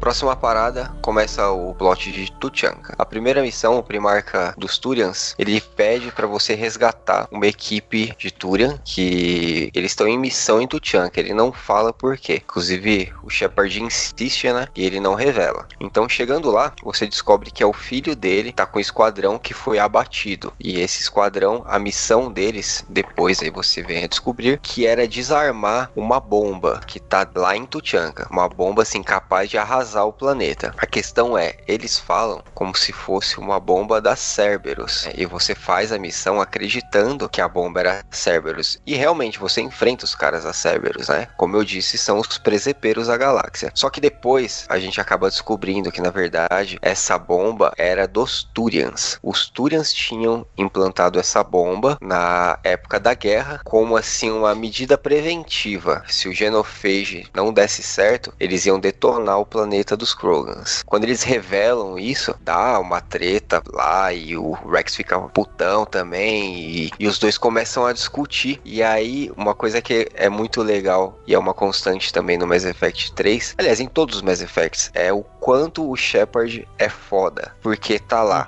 o líder da espécie Turian batendo boca com o líder dos Krogans, que são as raças mais fortes, os caras mais fortes, um xingando o outro, e o Shepard chega lá, bate com o pau na mesa e fala: cala a boca todo mundo, vamos ser amiguinho, porque a gente tem um inimigo maior em comum. E os caras simplesmente ouvem ele. É o tipo, cala a boca que o principal sou eu. É. Cala a boca que eu sou o Exatamente. protagonista aqui. E assim, isso dá pra fazer facilmente se você tiver pontos de Paragon ou Renegade, né? É, agora eu não sei se você não tiver, o que que acontece?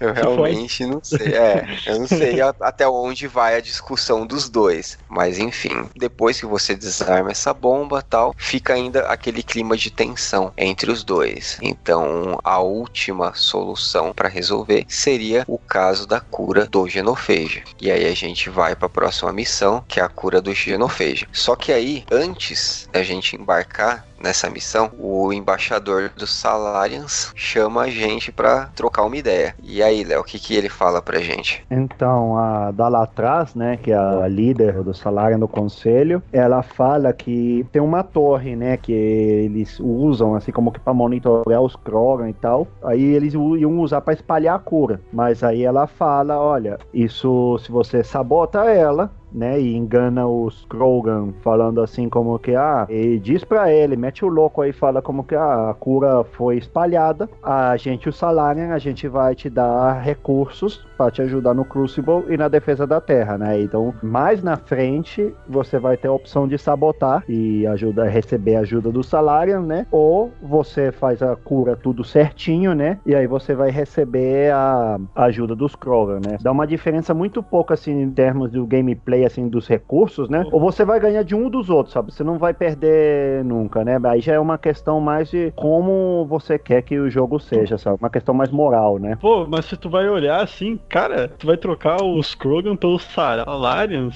Não, na verdade né? não é trocar, não é trocar. A questão é a seguinte: você vai lá pra fazer a cura e ele fala assim: olha, esse dispositivo ele já tá sabotado. Então é só você não avisar. O dispositivo já tá sabotado. Então é só você chegar lá, colocar a cura e eles não vão nem saber, entendeu? Se deu certo ou não deu certo. Você foi lá e você espalhou a cura. Então você não perde o apoio dos Krogans. A questão toda é essa, entendeu? Entendeu? Ele fala assim, ó, você vai, vai mentir ganhar. pro teu amigo. Exatamente. pro teu amigo, o Rex, Assim, cara. É, lógico. Porra. Na minha opinião, você tem que ser muito cuzão pra fazer isso. Você não tem que ser um pouco. Você tem que ser muito cuzão pra fazer A isso. não ser que você foi cuzão suficiente pra matar ele no começo do jogo. É, Não, mas é que essa, ele tem três opções que eu me lembre, né? Nessa missão, mais na frente, você tá num comboio, né? Viajando através do Tuchanka. Ah, pode E aí pode você tem a opção de você falar pro Morden, né? E pro Rex, eu acho também que você podia falar, olha, a da lá atrás me contactou Pode e falou que a, a torre ela tá sabotada e ela me pediu pra eu manter isso e enganar os Krogan, sabe? Aí Você pode já revelar o plano, né? Eu revelei, E- eu revelei. Mas,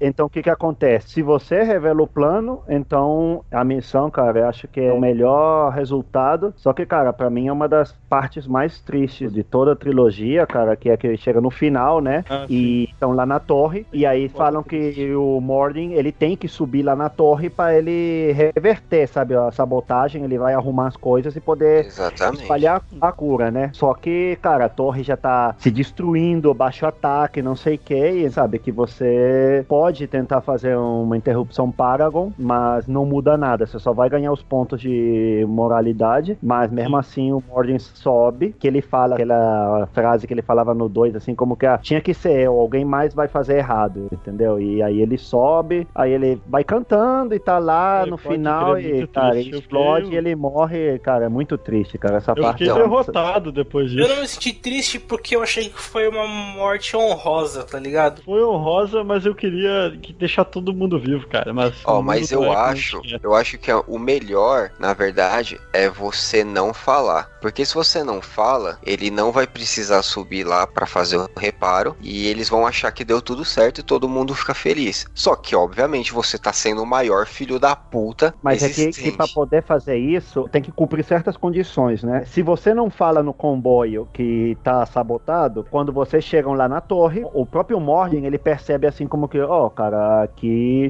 Não, é tem assim, a- ó, você tem algo tem errado. a chance. É que assim, você tem a chance de revelar na frente dos Krogans, é no comboio. Sim. no comboio. Aí você pode ficar quieto. Então você cata e fala, não, não vou falar na frente dos Krogan, senão vai dar treta, entendeu? Eu Eles falei, vão saber o que o salário. É, não, eu não falei não. eu meti eu o falei louco, seguinte, falei mesmo. Então, Foi cuzão. Eu falei, meu, eu vou falar aqui pra quê? Não vai ajudar em nada. Aí eu fiquei quieto. E aí depois, quando você chega lá, ele fala, não, Mord, aqui é o seguinte, ó. Só entre nós aqui tem esse problema. E ele fala, não, então eu vou resolver. E aí ele morre. Aí quer dizer, os Krogans vão vir te ajudar sem o ressentimento dos salários. Porque se você fala, e aí os caras vão ficar tretados. Mas tem os três cenários, né? Tem esse primeiro cenário que eu falei, né? Que você revela no comboio é, e o Mordin ele vai e corrige e espalha a cura, né? Só que ele morre no processo porque explode tudo. O segundo cenário é que o Shepard não fala no comboio, Mordin percebe que tem algo errado, só que se o Shepard tenta continuar com a sabotagem, mas o Rex ou a, Eva, que é a fêmea Krogan, tá viva, né? O Morgan ele vai falar que não, ele não vai querer escutar o Shepard. Aí você tem opção, que acho que é a coisa mais filha da puta dos três jogos, cara, que você tem opção interrupção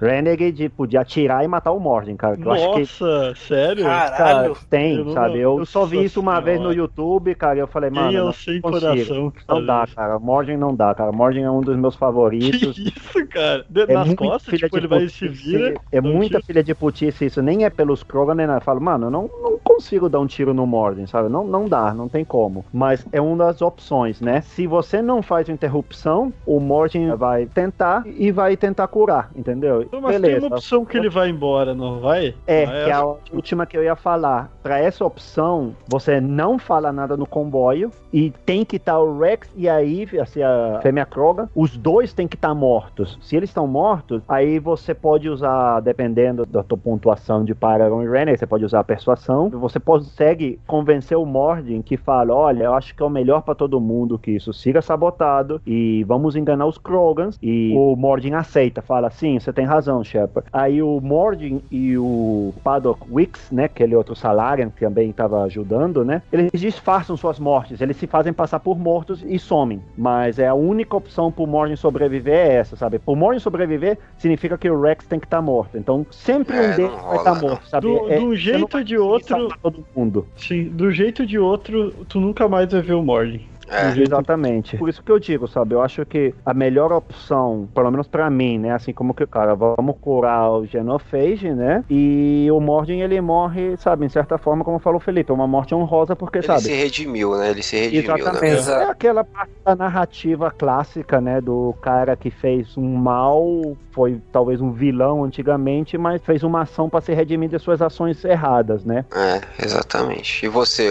Felipe, você fez o quê? Então, O. Rex morreu, Eu né? deixei ele subir. não, eu deixei ele subir pra consertar lá o negócio ali em cima lá. Eu acho que era o certo a fazer.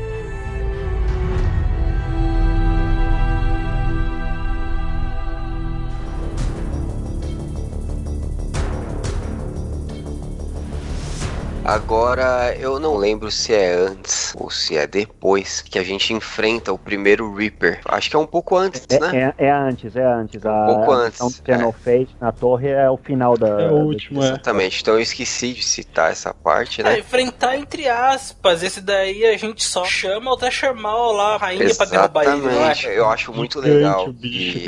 Aí eles mostram, né? Ele fala assim: Tuchanka é tanto a nossa casa quanto a casa dela. E aí aparece a rainha Thresher Maul, que é aquele verme gigante, assim, monstruoso, que pega o Reaper no ar, engole ele e leva pra baixo Nossa. da terra. É muito Cara, foda. é muito essa parte. foda, muito. Que eu acho, cara, que essa batalha é um meio um simbolismo, né, da luta entre orgânicos contra sintéticos, né? Assim Pode como crer. que ó, os orgânicos, até o sintético mais avançado, que é um Reaper, né? Ele pode ser derrotado por um orgânico. E se vamos ver o Thresher Maul, tirando o tamanho gigantesco, não é um ser muito avançado, é um verme, basicamente. Exatamente. Chupa aí, sintéticos.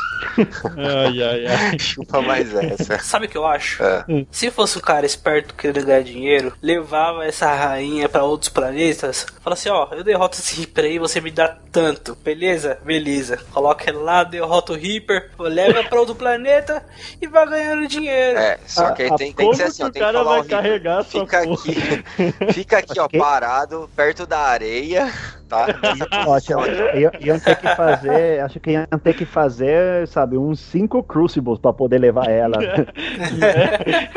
É, não dá muito certo, não. Então, encerrando o arco de Tuchanka, depois a gente fica ali meio solto, né? A gente encerra assim, como se fosse uma primeira parte de missões. A gente já tá praticamente com os nossos squadmates, faltando apenas uma adição, mas a adição da Tali, ela vem praticamente assim do meio pro fim do jogo. Ele abre agora uma série de missõezinhas que estão sempre ligadas, não sempre, mas em sua maior parte, ligada aos personagens do Mass Effect 2. E aí a gente vai falar um pouquinho de cada uma delas. Exatamente. A começar com a, a sua queridinha, né? A Jack, né? O Shepard recebe a informação, né? De que eles receberam. Acho que foi um pedido de socorro da escola, né? É, exatamente. Depois silêncio, né? Eles não receberam mais nada. Então aí eles mandaram é, o Shepard pra investigar, né? É. É, logo na chegada, eles entram em conflito com naves, né? Da Cerberus, né? Exatamente, só um detalhe, a Grinson Academy é exatamente, tipo, os X-Men dos humanos, né? É tipo a escola do professor Xavier. É, exatamente. onde tá os maiores potenciais bióticos humanos, né? Então, é a academia onde eles recebem treinamento militar pra dar controle, né? E desenvolver as habilidades bióticas. E a Jack é o Xavier,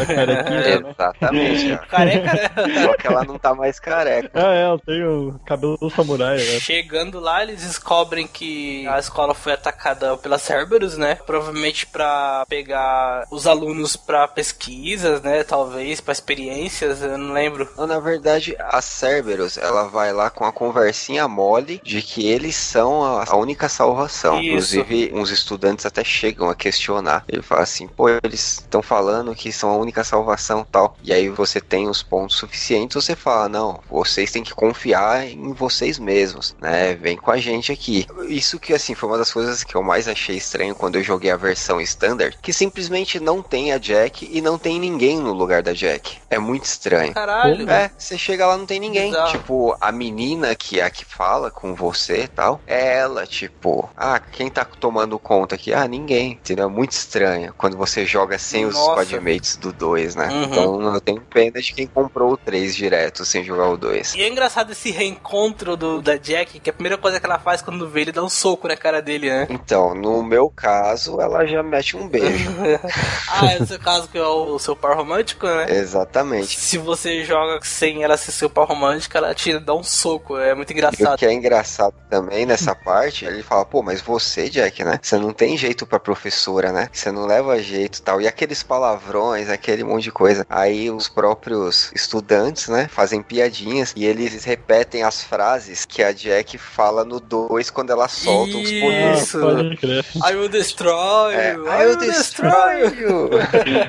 É massa. Cara, tem uma frase dela, tipo, ela cita que eu transei com ela no 2. Eu achei que eles nem iam levar em conta isso, mas é massa que tu vê todo o cuidado de roteiro que a BioWare tem, né? Muito foda. Tipo, eu não fui romântico dela. Eu fui quase sempre Paragon no 2. Aí eu só fiz, tipo, poucas coisas renegado, que, tipo, uma das coisas renegadas que eu fiz foi essa de pegar ela e largar, né? Aí ela cita isso depois quando eu encontro ela no 3. Eu achei massa, né? Uma das curiosidades dessa missão, né, é que a mulher que faz o chamado de ajuda, né, e que nos recebe lá primeiro é a que chama Kaylee Sanders, né? Se você leu aqueles livros de Mass Effect, né, o Revelation, Ascension tudo isso, ela tem uma parte muito importante no segundo livro, especialmente, né? E ela é a filha de John Grissom, que é aquele cara que foi o primeiro humano, né, que foi a parte da expedição que atravessaram o primeiro Mass Relay, sabe? Bem antes dos eventos do Mass Effect 1. E ela é a filha desse cara. Então, quando você lê o primeiro livro, né, que conta a história do Anderson com o Saren, né, ela também estava presente aí. Ela teve uma coisa assim, mais ou menos assim com, com o Anderson também. Ela é um você dá pra ver do nos livros.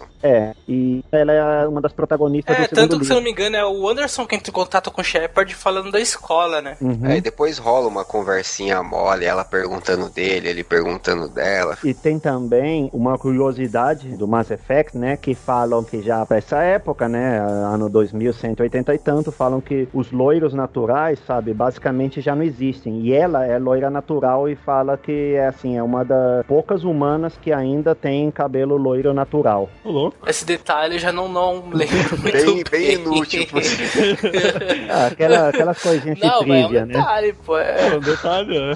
Valendo. Então aí, basicamente é isso. Aí lá eles reencontram a Jack, eles lutam contra Cerberus, né? Exatamente, é basicamente isso. Tem um detalhe que a Jack, conversando com ela, ela fala: ah, eles- os garotos são bons tal, e você tem que tomar uma decisão entre colocar eles na linha de frente como artilharia ou usar ele como suporte. A Jack, ela fala ainda, né? É melhor deixar como suporte. Ela ainda chama de canto e fala isso pra É, ele. Aí eu assim, não sei ela o que fala- acontece cara colocar de, de Ela infantaria. fala assim, ó, não, eles têm potencial, os moleques são bons, só que, pô, são meus garotos, tal, são jovens, e seria um desperdício colocar eles na linha de frente. E eu, obviamente, pra agradar ela, eu falei, não, bota os moleques de suporte, então. Acho que é o mais sensato, né? É, Eu coloquei suporte. É, é uma sensato. Eu também coloquei porque, primeiro, eles não são soldados, por mais que eles tenham uma habilidade grande aí. Não é tão incrível a habilidade, né? Não é eles não são incrível. soldados, eles são alunos, É, né? eles são alunos, velho. Não é tão. Não é tudo isso. É que no jogo, né, pra dar aquela dificuldade, então eles meio que ficam só lá panguando, né, enquanto mais, se você for colocar assim no lado mais histórico, assim, eles, tipo, eles devem dar uma boa ajuda, assim, em combate, entendeu? Assim, não, eu acho que eles são bons, sim. Tem uma hora que o moleque fica com o escudo aberto lá, recebendo vários tiros e Sim, ele sim. lá com o escudo lá, então. Eles ficam de lá de cima, lá, soltando os poderzinhos lá, né, tipo, os Kamehameha. É, exatamente. Então aí, basicamente, essa missão é isso, né? É. Aí depois vem o que? Vem Cidadel de novo? Não, então, antes da Cidadel de novo, tem a de Utuku.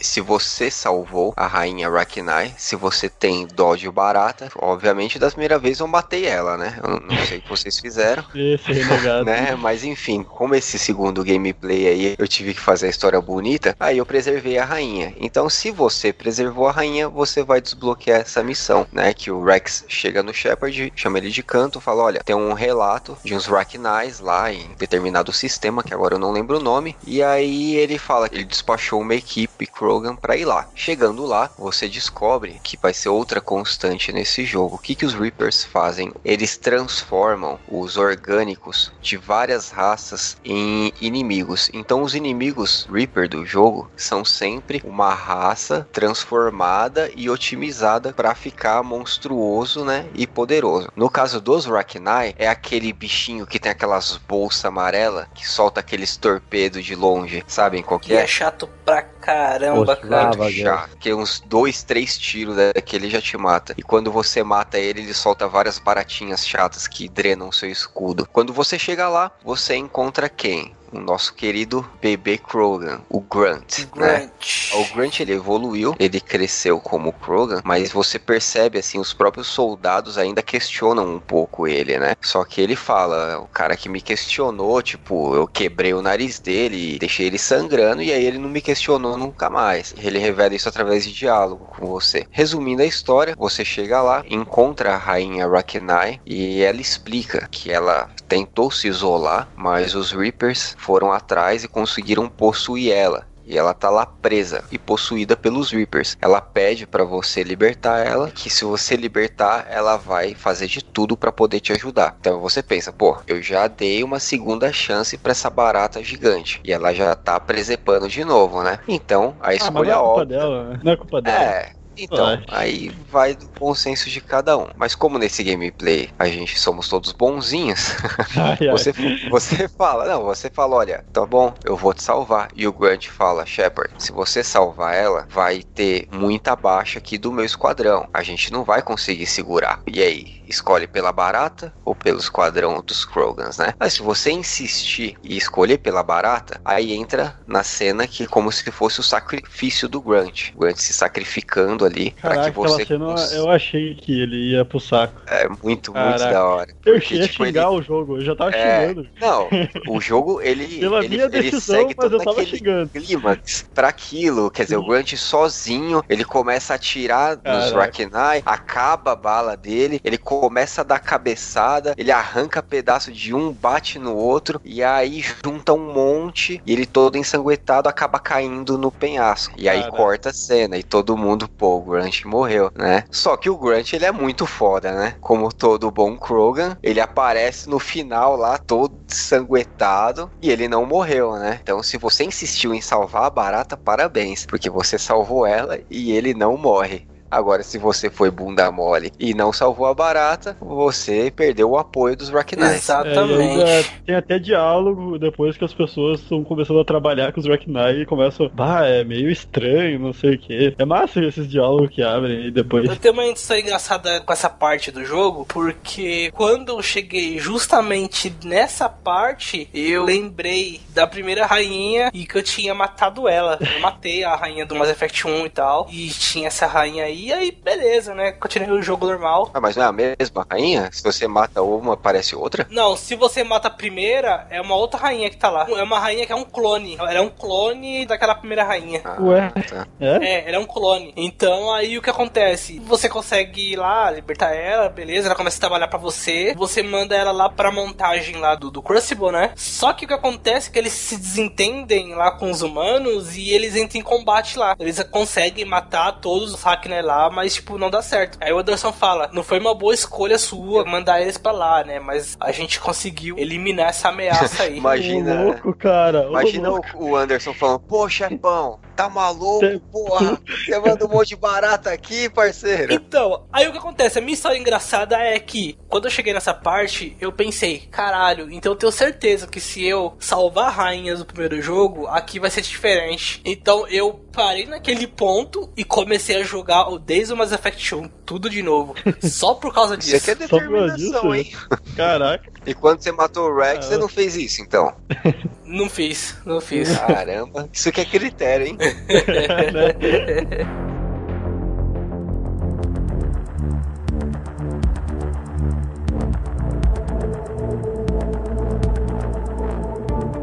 terminando essas duas sidequests aí, a gente volta pra segunda visita em Citadel, né, Léo? Uhum. Aí é o que chamam a Priority, né? Citadel 2, né? O que que acontece? Quando a gente volta pra Citadel, né? A gente recebe o conselheiro, o salário, né? É o que nos contata, né? E eles falam, olha, é possível que o Udina, que é o conselheiro humano, ele tá sofrendo um risco, sabe? Então, melhor vocês virem aqui na Citadel e ver o que que tá acontecendo, né? Ô, Léo, na verdade, ele fala o seguinte: a gente descobriu um monte de recurso que o Udina tá desviando esses recursos. Tipo, uma quantidade gigantesca de recursos, o Udina tá desviando. E a gente pegou ele no pulo e chama o Shepard pra investigar. Exato. Aí o que que acontece? Quando a Normand chega na Citadela, né? Mas ela não recebe a permissão para aterrizar, como é normalmente, né? E aí o Joker tenta contatar alguém. O que que acontece? Se o Tane tá vivo, você pode falar com ele antes dessa missão, né? Ele tá no hospital. Ah, Na primeira visita na Citadela, você pode encontrar o Tane no hospital, que ele tava recebendo um tratamento, porque se a gente lembra, ele tá doente, né? Ele tem aquele Exatamente. síndrome que todos os Drell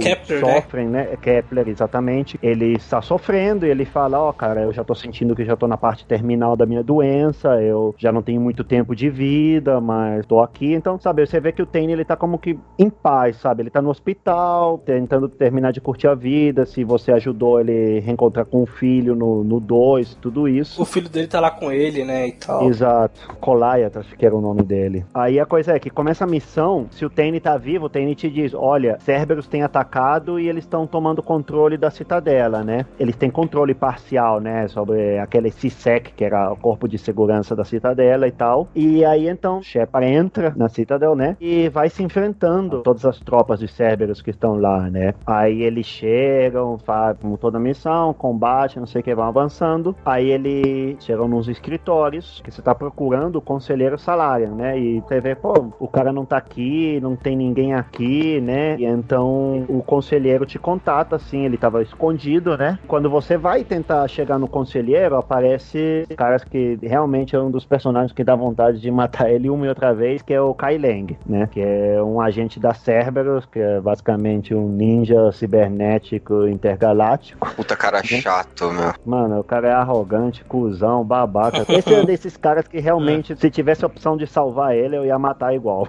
Aí o que que acontece, né? O conselheiro, o Salarian, ele fala pro Shepard, Shepard, o Dina tá planificando fazer um golpe contra o conselho. Aí você percebe que o Dina, ele tava trabalhando junto com o Cerberus, e então podem acontecer diversas coisas, né? Se o Tane tá vivo, né, e ele tá aí, ele se mete no meio da briga e acontece o Tane brigando com Kai Lang e tal, consegue salvar o conselheiro Salarian, só que o Tane leva, tipo, uma katana no peito, né, e aí ele fica todo machucado, todo mal. A outra opção é que se o Tane não tá, mas tá aquele capitão Kirahe, né, aquele Salarian, que a gente já falou dele, o capitão, ele se sacrifica e consegue, morre, mas consegue salvar o conselheiro Salarian. Se nenhum dos dois estão vivos, nem o Tane nem o Kirahe, então o Kai Lang consegue matar o conselheiro, né? E aí o que que acontece? O Shepard chama o Bailey, aquele cara da segurança, né, como dizer, um policial da citadela, É que verdade. coopera com o cara e ele vai ajudando o Shepard na missão. Ele aí sobe de ele- cargo do 2 pro 3, né? é, ele, ele subiu de carro, exato. O patente ele aumentou. Aí então continua a perseguição, sabe? O Shepard, então, agora a missão dele é chegar, tentar localizar o Udina, né? Pra confrontar ele, né? E aí a gente se encontra, é a primeira vez que a gente se encontra com as Phantom, né? Pra quem jogou, sabe? Sabe que as Phantom, cara, é, são uma dor de cabeça, porque. É muito apelão aquele bicho. É É verdade. muita pelona. Ela pode usar camuflagem, né? Aquele tactical cloak, Sim. né? Fica invisível. O tiro dela de longe, cara, nas dificuldades mais altas, tu baixa muito dos teus escudos. Pode em um, dois tiros já te deixa sem escudos. Elas ficam fazendo umas piruetas, umas cambalhotas, cara, que então, tipo, às vezes é chato você atirar nela. Elas têm aquele escudinho, né? Que não deixa que nenhum poder afete nelas, né? Você pode atirar os poderes e não bate nela. E o último é que se você fica muito perto delas, elas podem te matar só com uma facada, entendeu? Fazem aqueles aquele hit kill, né? Insta kill que ela ah, te enfia a katana e morre aí no momento. Aí continua a missão. No final, você se encontra com o Udina, que tá com os conselheiros, e aí você se encontra com o que sobreviveu em Virmire, seja o Caden ou Ashley, né? Que eles estão escoltando o conselho, né? Então eles vê que você chega e os caras ficam assim como que, poxa, por que, que você tá fazendo, entendeu? Eles, eles não sabem muito bem o que, que tá acontecendo e o que a gente tinha falado mais cedo, que como o Shepard trabalhou pra Cerberus, eles ficam assim meio ainda duvidando do Shepard, né? E... Ah, que a gente esqueceu de falar. Tanto o Caden como a Ashley, né, o que tenha sobrevivido, eles nomeado Spectre, o segundo Spectre humano depois do Shepard. Então, tem várias considerações, dependendo das decisões que você tomou, seus pontos de moralidade e tudo, né, que você pode influenciar tanto o Caden como a Ashley, né, para que confiem em você para você ter a melhor solução desse conflito, né? Porque se tuas opções são muito baixas, você não vai conseguir convencer ele que você tá fazendo a coisa correta. Tem opção que o jogo ele tem certos momentos que dependendo dos pontos de moralidade que você tenha, tanto para como Renegade, eles fazem o que eles chamam de morality check, né? Que se você tá por em cima de certo porcentagem, ele te desbloqueia aquelas opções de conversa na roda de conversa, se é azul ou vermelha, né? Uhum. Ou se você já fez certas coisas boas, sabe, das, das decisões que você tomou e tudo, você chega num certo ponto que já automaticamente o Ashley ou a Kaden ele vai concordar com o Shepard, né? Se eles concordam com você, seja com uma das duas opções, né, o check de moralidade ou porque você já fez todas as coisas corretas antes, eles não vão se meter, né? E eles vão falar pro Dina, ó, oh, Dina, desiste, sai daí, acabou o jogo, não sei o quê. Aí o Dina vai falar que não. A conselheira, a Sari, vai tentar parar ele. O Dina puxa uma arma para ela, né? Então o que que acontece? Aí você tem aquele interrupção, Renegade, né? Se você usa Renegade, o Shepard atira no Dina. Se não, o Ashley ou a Kaidan que faz isso, né? O que que acontece? Se eles não confiam no Shepard, você não consegue passar aquela check de moralidade ou que eles não confiam em você, eles não vão cooperar com o Shepard e você vai ter que matar deles, né? Vai aparecer uma interrupção Renegade que permite que o Shepard atire, né? Se o Shepard não atira, algum dos teus companheiros vai fazer isso, né? Claro, se uma vez que morre o Ashley ou a Kaden, o Shepard automaticamente atira e mata o Udina, né? Se você quer o sobrevivente de Virmire, né, sobreviva, você tem que ter feito certas coisas bem no jogo e ter certos pontos de moralidade para poder evitar que morra, senão algum deles vai morrer, porque essa é uma das coisas que acho que uma da temática principal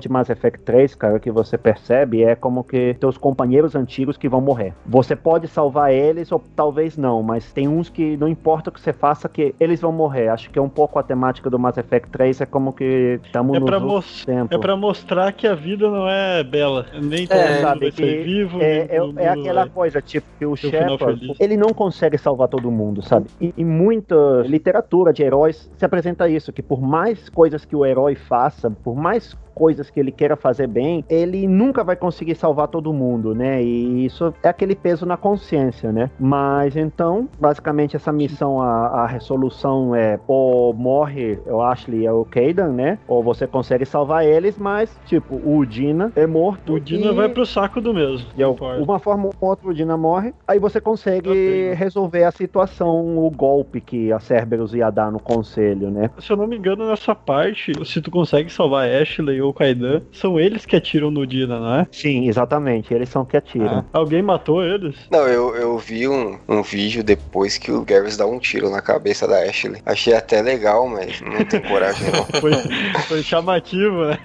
É, É. Bom, e depois dessa missão, né, aí o Bailey te informa, olha, o Tane tá no hospital, né? Então, sabe, você pode visitar ele. E esse é outro dos momentos, assim, de Mass Effect 3 que também saiu, me fez tirar suor masculino dos olhos, né? Você vai no hospital, né, pra ver, sabe, trocar uma ideia com o Tane, sabe? Ele fala seus últimos momentos. O filho dele vai estar presente, né? Não importa o que, que você fez na missão de lealdade no Mass Effect 2, né? O filho vai estar presente. E, cara, eu acho que foi uma parte muito triste Sim. do jogo, Cara, sabe? uma- que você vê o que- falando. Acho que uma coisa triste também é tu saber que mesmo se ele não tivesse tomado a facada, ele ia morrer do mesmo, por causa daquela doença dele, né? Exatamente. É que você sabe assim como que, ok, ele se sacrificou basicamente. Ele sabia assim como que, ó, cara, eu já vou morrer, mas eu quis morrer sendo útil por um motivo maior que eu, sabe? E você vê ele com o filho e ele falando. A gente sabe que o Tane ele era muito religioso, né? Muito espiritual. Então você vê ele recitando aqueles cantos dele, da Kalahira, que era a deusa dele, da caça, né? E aí quando ele morre, sabe? Aí fica o filho desolado e o Shepard também fica todo assim como que, nossa, cara, não sei o que. E junto assim com o Mordin, né? Mordin e o Tane, cara, são assim como que acho que os momentos mais tristes da trilogia, né? Que a gente vê e realmente é bem, bem pesada essa parte. Se eu não me engano, mais pra frente, depois a gente vai falar da DLC da Cidadel, né? Tem um enterro que aparece todo mundo da tripulação ainda vivo e eles fazem um mini enterro aí, homenagem pro Tane, né? Exatamente.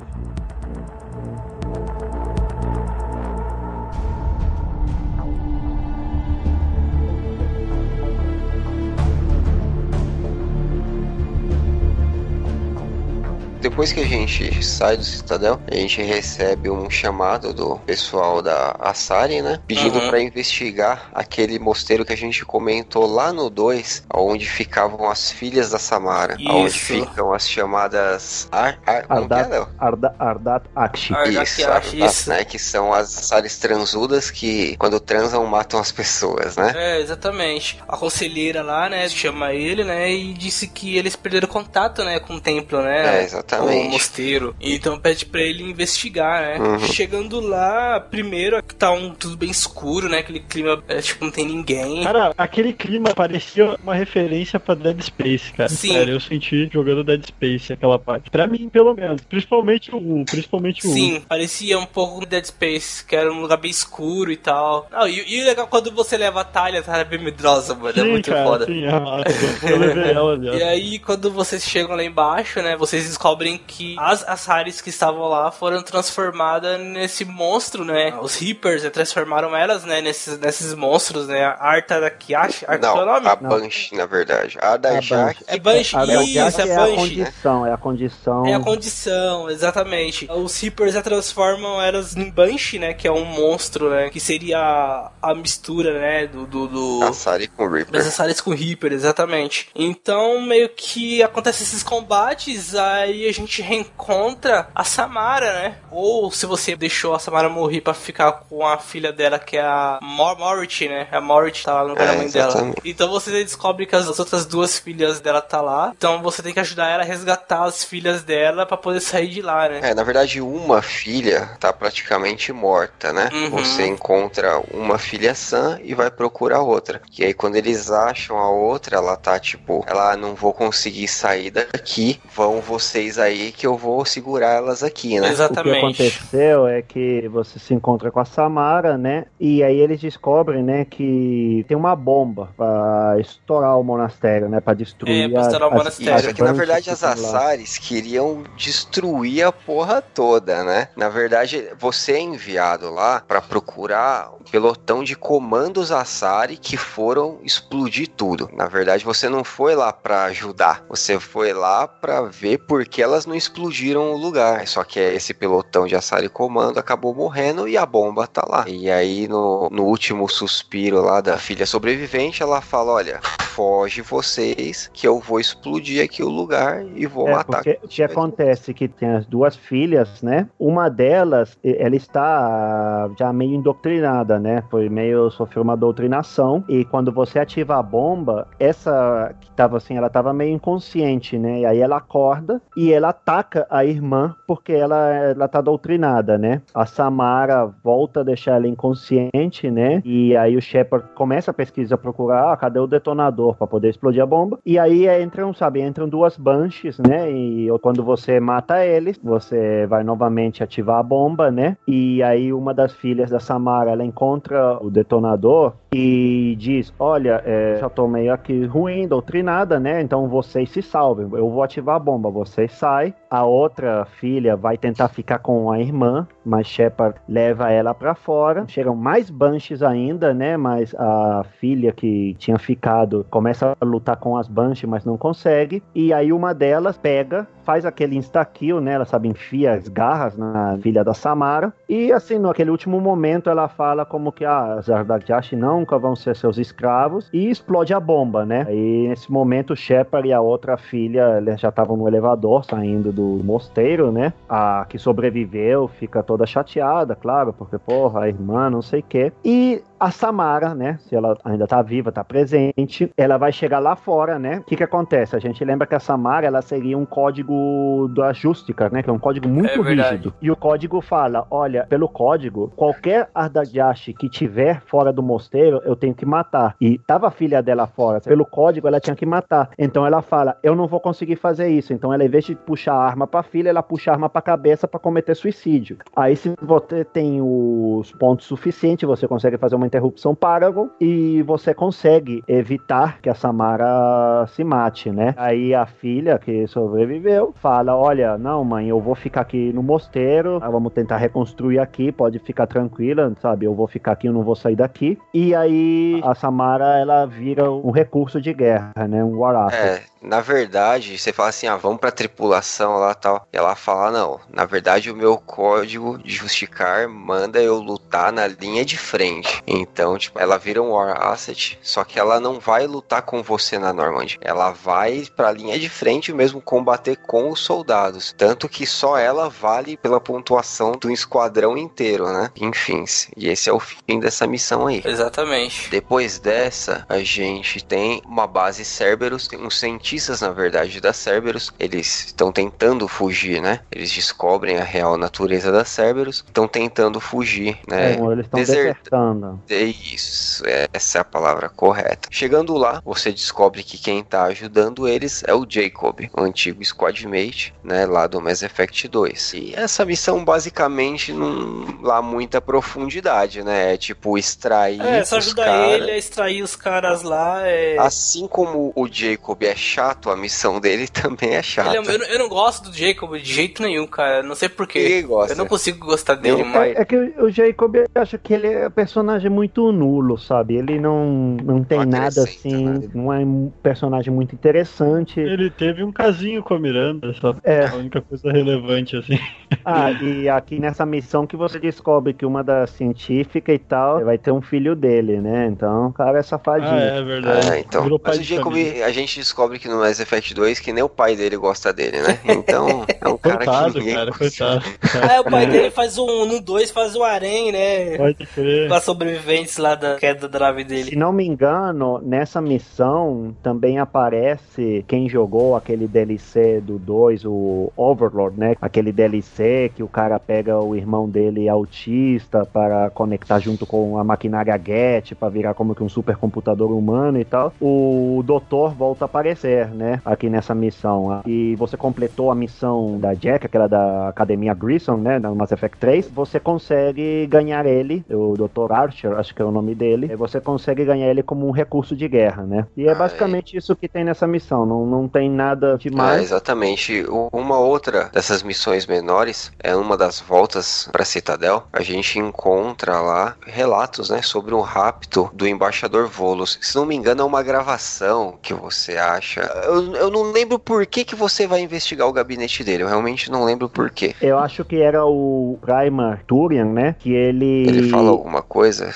Ele fala que Cerberus capturou uma nave Turian cheia de oficiais e tal, que dizem como que, olha, eu acho que a gente tem algum X9 por aí, porque pra Cerberus saber onde estava a nave, a- os conteúdos e a tripulação da nave, é, alguém tem que ter soltado essa informação. Ah, é, Aí então. fala, a única pessoa que sabia a formação dessa nave era o embaixador Volos, né? É. Eles falam como que, olha, eh, os Volons, eles são como que os clientes dos Turian, né, sabe? Os Volons e os Turians, a sociedade deles está muito unida, sabe? Ligada, sabe? O Turian protegem os Volos e os Volos tomam conta da economia. Então eles falam como que, olha, eu como Primarch, eu não posso fazer umas acusações tão fortes porque nesse momento de crise, de guerra, vai ter umas repercussões muito fortes. Então, ó, vai lá, Shepard, e investiga você por teu lado assim, tipo, embaixo do pano, o que que tá acontecendo. Exatamente. Você descobre que eles, na verdade, ele é realmente um informante da Cerberus, mas ele tá sendo chantageado. Pelo que eu pude entender, assim, ele meio que cooperava com a Cerberus porque ele achava que a Cerberus não era tão mal. E aí, depois que ele viu quão preseperos os caras da Cerberus podem ser, ele se arrependeu, mas aí já não tinha como voltar atrás, né? E ele tá Não, sendo não é tão chantageado. mal, eles só invadiram o Cidadel, Uhum. fazem É, não, então, mas é aquele negócio. É, Até o, é a- tão mal. até o 2,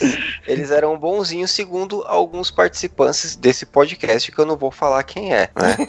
Então teve gente até que deu toda a base lá dos Collector pra eles, né? Achando que tava fazendo bem. Mas enfim, uma opinião de cada um, né? Mas. Aí, nessa missão, o mais relevante mesmo é que, sabe, se o Zaid tá vivo e você manteve ele leal, no, no final, sabe, ele mata os escoltas, né, do embaixador Volos e aí troca uma ideia, sabe, aquela, aquela É bem coisa discreta a participação dele, só tipo pra falar, olha, tem uma missão que o Zaid aparece. É, é que eles fizeram assim É, muito no isso Mass Effect mesmo. 3, personagens que foram teus companheiros em jogos anteriores, mas que não são nesse, eles encontraram uma forma, sabe, de fazer aqueles caminhos, né? De que aparece, interage um pouco, mas não vai ser um squadmate pra você controlar. Uns relevantes, outros nem tanto, Se né? você parar pra pensar, essa aparição dele é meio que uma adição à DLC do Mass Effect 2, né? Porque se você não tiver essa DLC no 2, você não vai ter essas missões no Mass Effect 3. É, a missão tem, só que não aparece ele, Só que ele né? não aparece. Ah, não É, aparece, eu né? falei, ele não faz tanta diferença, né? Mas enfim, essa, essa missãozinha aí é, é basicamente isso daí. Ah, e tu precisa fazer essas missãozinhas que aparece o Zaid e a Kasumi pra aparecer Ah, na não, DLC é, lá. bom, na verdade é assim, no final da missão, né, o Volus fala pra você, ele fala, olha, não revela a minha traição pra ninguém, não fala pra ninguém, que aí eu vou ceder pra você uma frota lá de uns bombardeiros Volus, né? É e aí, verdade. claro, se você for badass suficiente, você fala pra ele, você cala sua boca, seu anão, eu vou falar e você vai me dar esses bombardeiros do mesmo jeito. Se você tiver os pontos necessários, dá pra fazer isso, né? Eu, obviamente, não perdi a chance. É, o Volus só você olhar feio pra eles que eles já começam a soltar. né? É, exatamente. Aí ele fica com todo medo, ele, não, não, tá bom, tá bom, eu vou te dar os bombardeios de qualquer jeito. É. E- E aí também, se você tá o Zaid, né, e ele ficou vivo, você ganha ele como como um recurso recurso, de guerra.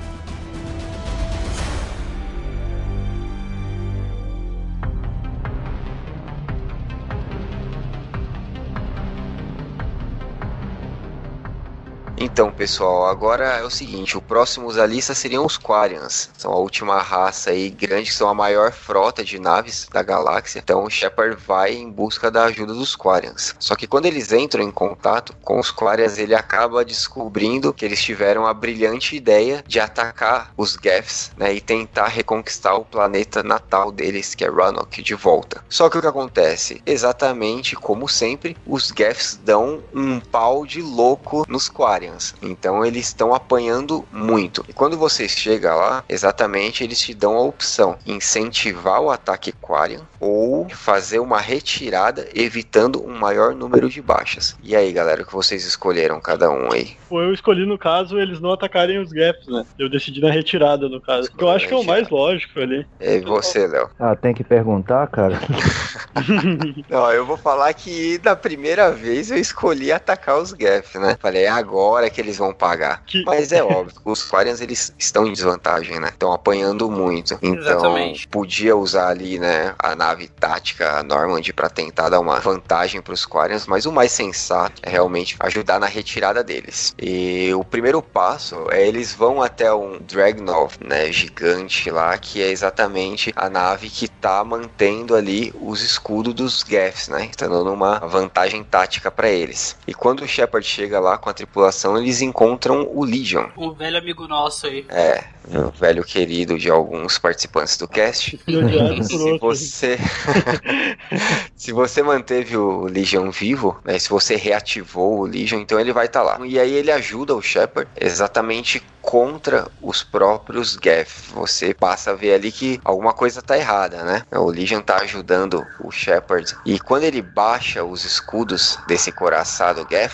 um dos generais Quarian resolve abrir fogo. E aí quase que a tripulação toda vai pro espaço, né? Só que o Shepard consegue escapar por muito pouco, eles voltam pra nave e aí eles se deparam lá com a nova situação. Abre três novos leques de missões, né? Que é salvar os almirantes Quarians, invadir a base de Rannoch e livrar os Geths do controle Reaper. É isso mesmo, Léo? Isso. Então, depois da gente passar essa missão do acoraçado, né, a gente tem essas opções de missões, né, que tem um pré-requisito também antes de a gente poder aterrizar em Rannoch, né, que é que tem que salvar o almirante e também, sabe, ver o que, que a gente vai fazer com os esquadrões de caça, Geth, que são os que estavam atacando a frota Aquarium. O que é bem legal, assim, a gente descobre que as naves dos Quarians, até as naves civil deles, né, que não eram naves projetadas para a guerra, todas elas têm canhão, né? Então, eles deixam bem claro isso que todas as naves Quarian, mesmo as civis, elas têm armamento e elas seriam war assets, né? Elas Uhum. seriam úteis como recursos de guerra. Então, aí você tem que fazer esse esforço, fazer essas missões para conseguir salvar os emirantes, né? Adiantando um pouquinho, a gente consegue chegar lá em Rannoch e lá a gente se depara com uma outra situação. A gente descobre que os Geths, na verdade, eles se aliaram de uma maneira voluntária aos Reapers, exatamente como uma maneira de autodefesa. Ou seja, quando os Quarians atacaram, eles se sentiram ali ameaçados. E o Reaper, que antigamente tinha a divisão deles, né, dos Geths hereges e os Geths padrão, os Geths hereges viam o Reaper como um grande deus, um- como uma máquina superior. né? Só que agora, todos os Geths acabam cedendo a esse lado negro da força, aí como um meio de sobrevivência. Sim, foi Porque- mais uma válvula de escape, né? Já que os Quarians decidiram atacar eles. Na verdade é uma solução meio que É eles deixam solução. assim lógica, um negócio meio lógico, tipo questão de sobrevivência. Eles estão nos atacando. Qual é a forma mais eficaz de nos defendermos? É exatamente se aliando aos Reapers aí, né? Porque os Reapers têm uma tecnologia superior e eles optimizam, né, os Geths. Então, cabe aí ao Shepard exatamente livrar os Geths desse controle Reaper. E como que é feito esse, esse livramento aí, entre aspas? É, nessa missão, eles vão exatamente ao centro de Rannoch, né? E lá eles encontram a fonte do sinal Reaper, que nada mais é do que um Reaper em carne e em carne e osso não, né? Em aço e, e sei lá que material que um Reaper é feito. É, só que Maldade. Antes disso, tem um detalhe muito importante que eu já ia esquecendo, que é exatamente a missão aonde nós descobrimos tudo como realmente aconteceu, né? A rebeldia dos Geths e a situação da guerra em Rannoch. Léo, essa aqui é a sua missão preferida? Conta pra gente aí como que acontece. Então, o Legion, ele nos fala, né? É a missão do- dos esquadrões, dos caças Geth, né? Que aí nessa, o Legion diz que a gente vai ter que entrar em, dentro do coletivo, né? É uma missão que a gente faz assim como que se fosse uma espécie de realidade virtual, né? Que a gente entra na memória, dentro de toda a memória, de todas as lembranças e de tudo que são os Geths, né? Então a gente vai como que arrumando, consertando partes do código, assim, que te liberando parte, que eliminando os códigos Reaper que estava dentro do código dos Geth, né? E a gente vai vendo lembranças que nos explicam um pouco como foi que começou todo o conflito, né? Que no início a gente vê como que um dos primeiros Geth, assim, se levantando, andando, os científicos Quarians, e numa dessas, sabe, se levanta um Geth e pergunta, assim, como criador, essa unidade tem uma alma? E os Quarians, sabe, quando escutam isso, eles ficam, sabe, eles ficam em choque. A reação deles, sabe, de muitos, é como que, olha, a gente tem que acabar com isso que a gente criou. A gente acaba de criar um monstro, tá saindo fora do nosso controle. Existia uma parte dos Quarians que eles pensavam, olha, os Geth, eles merecem também viver, sabe, vamos vamos ver como podemos existir. É. Só que, sabe, começou a guerra mesmo, sabe? Eles atacam os Get e os Get simplesmente se defendem. understanding Tem uma coisa engraçada assim nessa missão, que a gente vê um Get justamente pegando aquele rifle de sniper, né, o Widow, né, que é super conhecido, que é o que tem o Legion, e assim como que depois o Shepard pergunta assim, Legion, esse era você? E ele fala aquela coisa típica dele, como que no data available, sabe, ó, não tem informação, sabe? Ele nunca nos dá a entender se é ele ou não, como ele é parte de um coletivo, né, você não sabe se é como É. uma das unidades, né, que formam parte do coletivo Olha. dele. O legal dessa, dessa missão é que realmente mostra esse outro lado, né? Porque até então a gente via os Geth não como vilão, mas realmente estava muito mal contada essa história. E através dessa missão aí explica direitinho como aconteceu. Que os Quarians meio que surtaram, né? Eles surtaram quando eles começaram a ver essa independência toda dos Geth. Eles não souberam lidar, não é Sim, é nem nessa parte que a gente vê que os Quarians, na verdade, não são tão legais assim quando a gente imaginou que eram. Sempre, Então, a gente mas- sempre via eles meio inocentes. É, que a gente via ele, a ele, eles, era dos eles Geth. passavam assim como que aquela impressão de, olha, a gente somos os coitadinhos, somos refugiados, mandaram embora da nossa casa, não sei o que, os Gets são malvados, sabe? Eles passavam essa impressão de que eles eram as vítimas, né? E aí a gente percebe É. como que, bom, eles simplesmente, tudo que aconteceu foi uma consequência dos atos dele, que eles decidiram atacar primeiro, né? É, exatamente. Quando é aquela época de escola que você briga na sala de aula e você vai explicar pra diretora o que aconteceu, você só fala o lado bom, né? Não, porque ele me xingou, ele não sei o que, mas não fala que você também xingou ele, né? Então, a história é mais ou menos assim. Partindo do conceito que os Geth são realmente alguém e não uma coisa, né? Ah, começou o cara falando que é uma, Mas que é uma bem, não vamos, torradeira. não, vamos, não vamos voltar pra essa discussão, porque se você for partir do princípio que eles são simplesmente coisas, aí, pô, os Quarian... Mas enfim, né? Já superamos isso. Então vamos lá. Passando essa quest aí, é, vamos voltar lá pro controle Reaper sobre os Geth, né? Quando ele chega lá no centro, ele descobre que o que tá passando esse controle aí é exatamente um Reaper que tá dentro do planeta de Rannoch. Então, dessa vez, você vai confrontar o Reaper diretamente, né? Diferentemente da outra vez que foi lá a rainha Thrasher Maul gigante que engoliu ele. Dessa vez não, é você olha no olho dele ou nos olhos dele e ali você pega a sua arminha e aí o Shepard fala, ele vai mandar o sinal e aí toda a frota Aquarian deve disparar exatamente no ponto que ele tá mirando. E eu acho meio absurdo, né? Toda a frota Aquarian. Pô, se imagina se toda a frota Aquarian for atirar, eles vão destruir o planeta, né? No mínimo vão destruir um país inteiro. Vão destruir só um robô barata. E Mas, também não pensa que a luta é tipo God of War, né? O cara subindo em cima do Reaper. É, É, É soco mais um e- negócio simbólico. Você fica olhando para aquele Reaper lá longe, aí vem o rainho de É. fogo, aí você tem que sair correndo pro outro lado da tela, aí você para, mira de novo, aí vem o rainho, aí você corre pro outro lado da tela. É mais fazer o que, né?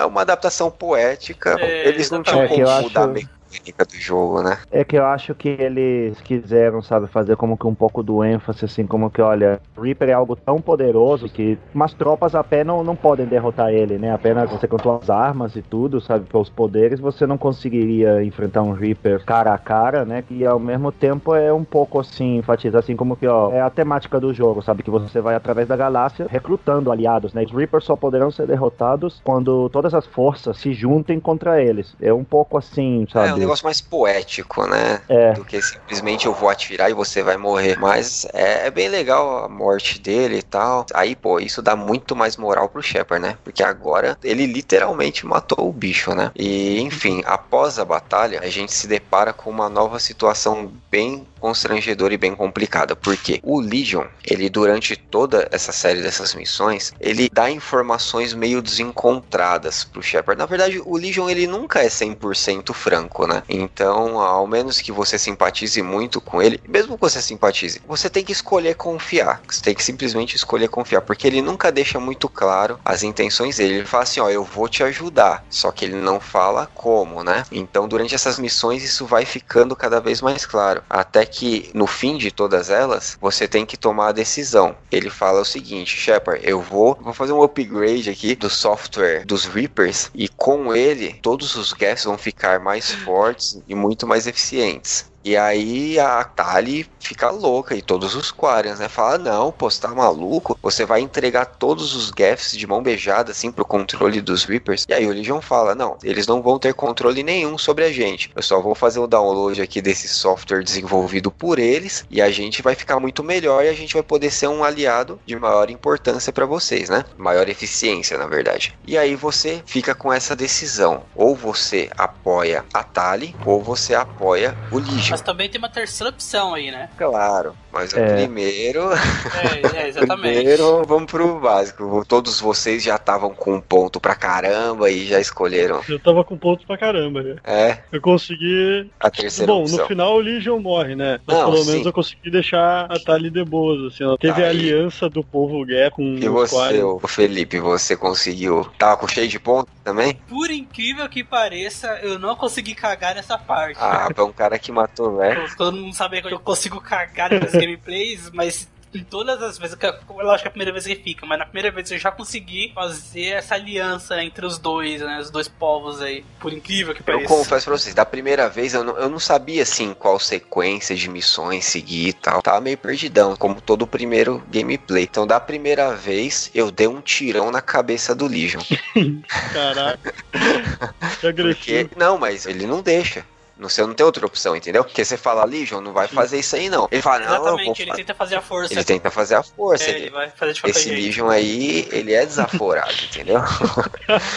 e você, Léo, o que, que você fez aí? Então, cara, eu como também já tinha uns pontos de reputação, né? Aí eu consegui salvar os dois, sabe? É, então, Não salvar ainda os dois, sabe? É, a real é que Final você bom, permite que ele faça o upload pros Gap, porque a principal diferença desse momento, assim, pros Gap, é que o Legion fala, olha, agora o que eu vou fazer é fazer um upload para dar individualidade aos Gap, tipo, já não vai ser como a gente conhecia os Gap, que eles eram, era uma, uma mente coletiva, né? Agora o que ele ia fazer esse upload com esses últimos fragmentos Reaper era para dar individualidade a todos os Gap, ou seja, cada plataforma ia ser um indivíduo. E é nessa parte que tem aquela, aquela fala dele, né? Que ele fala, não nós, mas eu. Exatamente. Traduzindo pro torna português. um. É, exatamente. É assim, é, da primeira vez eu fiz cagado e muita gente acha que você tem que escolher entre um e outro, né? Só que no Mass Effect você tem aquela variável que é a fodice do Shepard. Então se você sempre for muito fodão, você consegue contornar as coisas, né? Então, dessa última vez que eu joguei, eu, exatamente ele manda, os Quarians ameaçam, né? E ele fala, não, ele vai fazer esse upload aqui. E os Quarians, não, então a gente vai atacar. Aí o Shepard já manda, mas se eu atacar, vocês estão fudidos. Aí fala, então tá bom. aí ele cata e não ataca. E aí, só que no final, o Legion, ele acaba se destruindo, sendo destruído, não é destruído, desligado, né? Ele se desliga e tal. Enfim, mas se você não tiver esses pontos e deixar o Legion fazer isso, os Quarians vão atacar. E aí, quando eles atacam, a frota deles é dizimada. E a Tali, depois, vendo toda aquela desgraceira, pega e se mata, né? É, Isso aí é, Ela se joga. é bem triste, né? Bem, bem É traumático. uma cena bem, bem triste. Mas eu tenho uma lembrança dela dar um tiro na cabeça dela. Agora eu tô em dúvida. Ela dá um tiro na cabeça dela ou ela se Eu joga? não lembro, Não, mas eu realmente. Eu lembro o que acontece. Se a Tali não, sabe, se teu save do Mass Effect 2, a Tali não está viva, vai estar outra almirante Quarian, né? Ela é a que se atira na cabeça e se mata. Mas a Tali, ela se joga pelo precipício. Entendi. Ah, nossa. É, se você jogou a versão padrão de Mass Effect 3, então ela dá um tiro Ah. na cabeça. Não é? Mas enfim. Bom, e aí a gente conclui, né? Se você consegue fazer tudo bonitinho, você consegue o apoio dos dois, o que acontece? Os Geths honram a palavra deles. Aparece até uma parte de Geth Prime, assim, muito louco, tipo, indo te ajudar tal. E aí os Quarians retornam pra Roanoke. E aí os próprios Geths estão, tipo, reconstruindo o tudo que foi destruído na guerra. Então, quando os Quarians chegam, eles deixam a entender, assim, através de alguns diálogos, aqueles que a Tali tem com o Shepard lá, falando da casinha dela tal, que eles, além de construir o que eles destruíram, tipo, eles estão ajudando, sabe, a tornar o, planeta melhor ainda. Então, no final, fica um negócio bem bonitinho, né? E ainda se tu tem o romance com a Tali, aparece aquela cena lá que ela vai tirar a máscara e tudo, que na verdade não aparece o rosto. É, exatamente.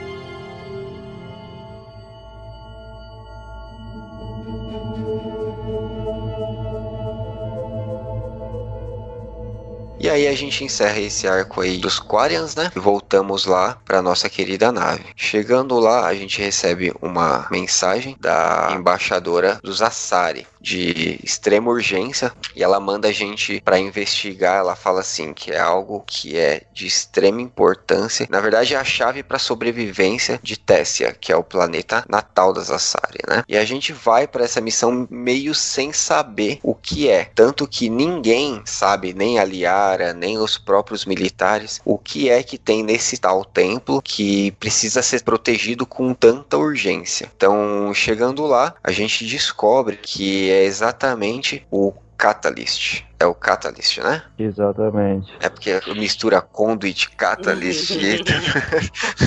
Já tô, mas enfim, a gente descobre o Catalyst. que é o Catalyst? É o catalisador. Ele é exatamente a peça que faltava pro Crucible funcionar. A gente descobre que esse Catalyst é tecnologia Protein, né? Obviamente, porque o Crucible é Protein. E aí o jogo deixa ali a entender que exatamente os Asaris são essa raça tão mais desenvolvida, digamos que a primeira raça que chegou no Citadel, né? Exatamente porque eles tiveram contato com essa tecnologia dos Proteins antes de qualquer outra raça. Então, Na verdade, os Proteins eles davam mais moral para as Assares do que qualquer outra raça daquele ciclo deles, né? Por isso que elas eram mais É. evoluídas até. não sei se dá uma pelo fato delas serem os primeiros e ali elas descobriram aquela tecnologia ali e ali eles tiveram um salto tecnológico, mas mantiveram ali em É segredo. que, é que a coisa é que o Proteans, né, descobriram as Asari, sabe? Quando as Asari estavam naquele nível de tecnologia, assim, sabe? De tribo e tudo isso. E eles fizeram mais ou menos o que os Salarians fizeram com os Krogan, né? Tipo, pegar e apresentar tecnologia e ajudar a avançar a sociedade, né? E é legal essa missão é, ir com... Porque a, a Liara é obrigatória que tem que ir, mas quando você escolhe outro squadmate, é legal você ir com o Javik, né? Que como ele é Protean, as conversas que tem entre ele e a Liara, tipo, ah, quem que é essa estátua? Você pergunta, e a Liara fala, ah, essa é a deusa tal. E o Javik, assim, naquele tom todo sarcástico, fala, ah, ela parece muito com Protean, né? E a Liara, não, não, você tá falando blasfêmia e tal. E é, ah, quem que é essa? Ah, a deusa tal. Ah, também parece um Protean, né? Que coincidência. Nossa, aí ela fica assim, como que meio em negação, assim, percebe que a história da raça dela era meio como que uma mentira encoberta também, né? Eram É, deuses dos proteanos. é. Exatamente. Ah, olha, ele tem, ele tem uma cabeça igual a minha,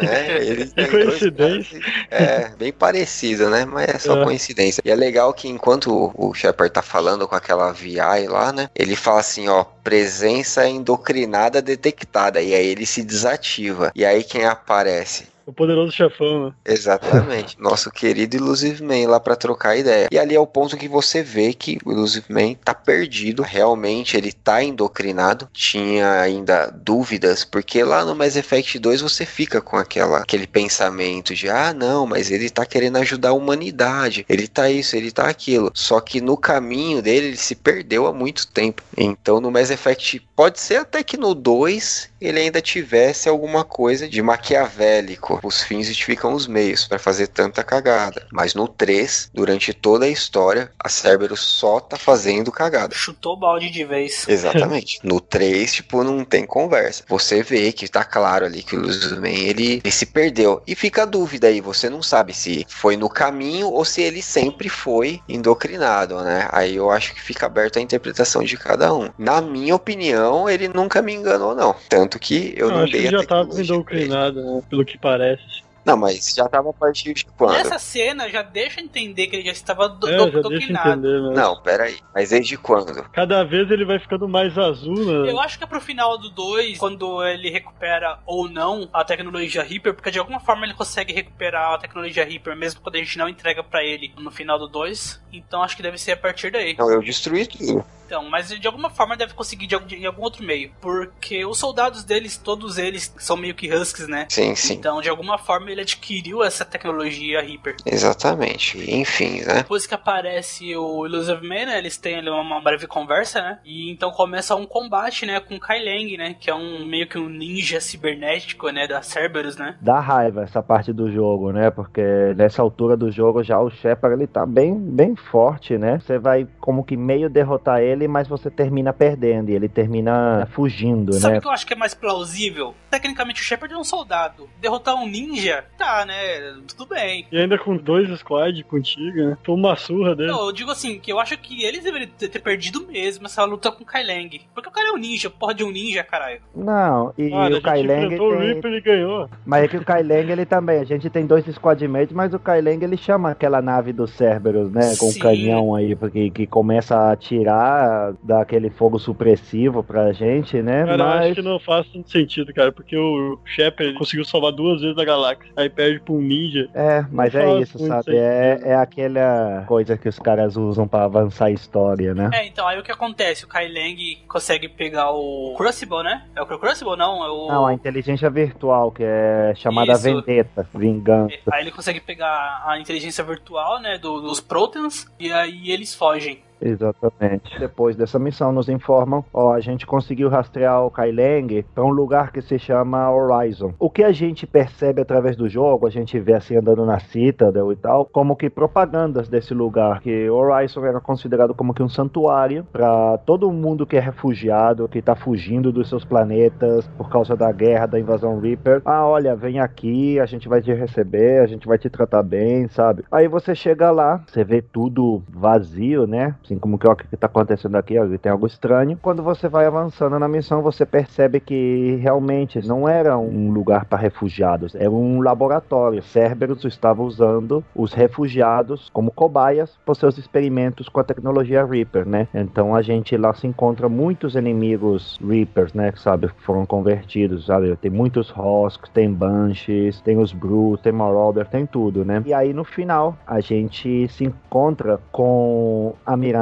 o pai dela e a irmã dela, né? Que se a gente fez a missão de lealdade no Mass Effect 2, a gente já lembraria que a Miranda tinha uma irmã. Oriana. Exatamente, Oriana. E aí, sabe, sempre existem várias opções, várias resoluções diferentes, dependendo do que você fez, né? Então, a melhor solução. A Miranda vive e a irmã dela também vive, sabe? Você fazendo certas coisas durante o jogo, você tinha que ter avisado a Miranda: olha, o Kai Lang tá por aí, tá solto, tá te procurando, sabe? Então ela como que já chega preparada e então ela mesmo, ela consegue, ela mata o pai dela e salva a irmã. Mas tem outras opções, sabe? Que a Miranda morre e você não consegue fazer nada pra salvar ela. E então, depois dessa missão, é basicamente a gente recebe uma informação, já a gente descobre onde está o quartel-geral da Cerberus, né? Que a partir dessa missão, o próprio jogo te diz: olha, se você começa essa missão, agora você tem que ir até o final. Você não pode voltar a fazer os outros side quests, fazer outras coisas, né? Tipo, já uma vez que você começa a missão do, do quartel-geral da Cerberus, você vai direto até o final. Então, vamos falar um pouco antes de continuar essa linha até o final. Vamos falar um pouco das DLC, né? Se a gente quiser jogar, vamos dizer, de uma forma certa, não existe uma forma certa, uma ordem certa de jogar as DLC, mas como que se você quiser experimentar tudo que o jogo tem e usar as DLC como que no melhor momento, que você já tinha desbloqueado tudo, esse é o momento para você fazer elas, né? Porque depois você já não vai ter nenhuma opção. Exatamente. É, a primeira eu gostaria de falar sobre a Omega. O que acontece? A gente recebe um chamado da área dizendo que a Cerberus tomou conta né, de Omega. Quem lembra aí de Omega no segundo episódio, ele é meio que era um planeta destruído, né? Ele virou um asteroide, né? É, uma base de mineração num asteroide que ficou Isso, assim. exatamente. E então ela meio que mandava, né, ir lá, é, meio que era chefona lá, e então a Cerberus tomou conta. Basicamente, essa missão é você vai com ela, pegar de volta o controle do lugar, e é bacana que essa DLC traz algumas armas novas, traz uma missão nova muito legal também, muito bacana, cheia de ação. Também traz uma nova personagem, squadmate que é uma Turiana, né? É uma Turian feminina, né? Que até então a gente nunca tinha visto na, na, na série, só tinha visto o Turian masculino. E também a área fica como squad também, que tu pode utilizar. É, mas é só durante a missão, só durante as É, missões. só durante a missão, né? Então você utiliza aí as duas, né? A área e a Turian. Como que é o nome?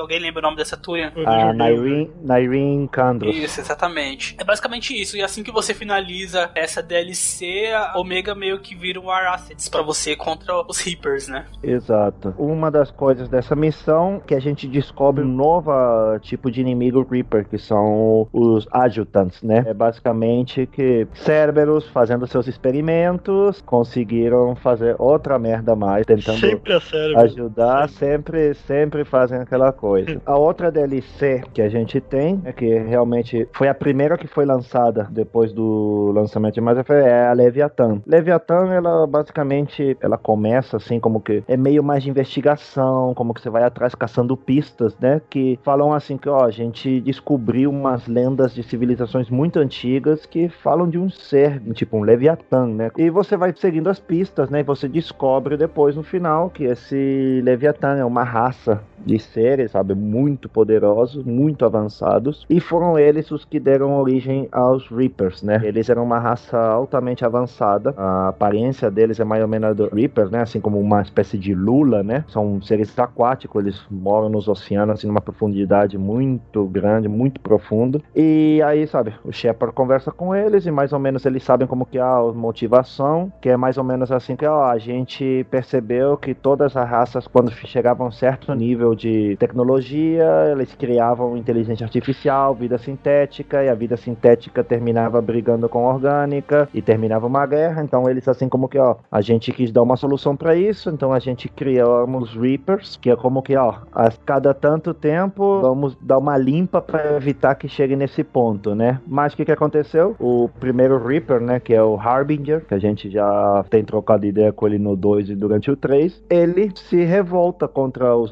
Leviatãs, né? E ele começa também a fazer a colheita com os Leviatãs. E os Leviatãs se esconderam, né? E passaram um montão de ciclos, né? Aqueles ciclos galácticos, cada 50 mil anos de limpar tudo. Mas o Shepard, sabe, conversa com eles assim como que, ó, vocês que eram tão fodões, eram a raça, o predador ápice do universo, a raça mais avançada, não sei o que, vocês estão aí escondendo embaixo do mar, sabe? Como que dá uma provocação e eles falam assim, como que, ok, a gente vai colaborar e o resultado é que, sabe, a gente aprende um pouquinho mais dos Reapers e ganha eh, os Leviatã como War Asset, né? Sim, exatamente. O legal dessa missão é que eles também têm poder de indoctrination, né? Daí que veio esse poder pros Reapers, né? É que eles tinham como que a capacidade de meio que controlar outras raças inferiores para eles, né? Foram assim que eles conseguiram fazer sua civilização, né? Como eles são seres aquáticos, mas eles conseguiam ter essa influência sobre outras raças, talvez terrestres e tal, que faziam os mandados dele, né? Como um- uma espécie de, de uma escravidão assim, meio estranha, né? Que é basicamente daí que vem o poder de doutrinação dos Reapers. Exatamente. Aí temos a última DLC, né? Que é a Cidadel. Que é basicamente o encontro final que tu tem antes da última missão. E aí tu consegue chamar todo mundo do esquadrão, né? Que tu juntou desde o 1, o 2 e o 3. E aí você pode fazer uma festa, mas antes você tem que fazer uma missão, que é onde você encontra um clone, e aí você enfrenta ele. E aí depois você faz essa despedida, que é basicamente um adeus, né? Que a BioWare fez aí pras pessoas que ficaram meio de cara com o final do Mass Effect 3. É, sabe, essa DLC basicamente é fanservice puro, direto, sabe? Mas é muito boa, não tem mesmo do que reclamar. O legal é que ela tá cheia de easter eggs, sabe? Até tem easter egg do multiplayer, né? Coisas assim que é engraçado que, tipo, o pessoal que na época jogava multiplayer e acompanhava os fóruns oficiais da BioWare, né? Sempre fazia as mesmas reclamações, os mesmos comentários. E tem uma parte na, na Citadel que eu lembro que tem, assim, dois NPC que estão conversando. E quando você começa a escutar, os caras falam de coisas que o pessoal escrevia reclamando nos fóruns da BioWare. Os caras prestavam atenção aos fãs, né? E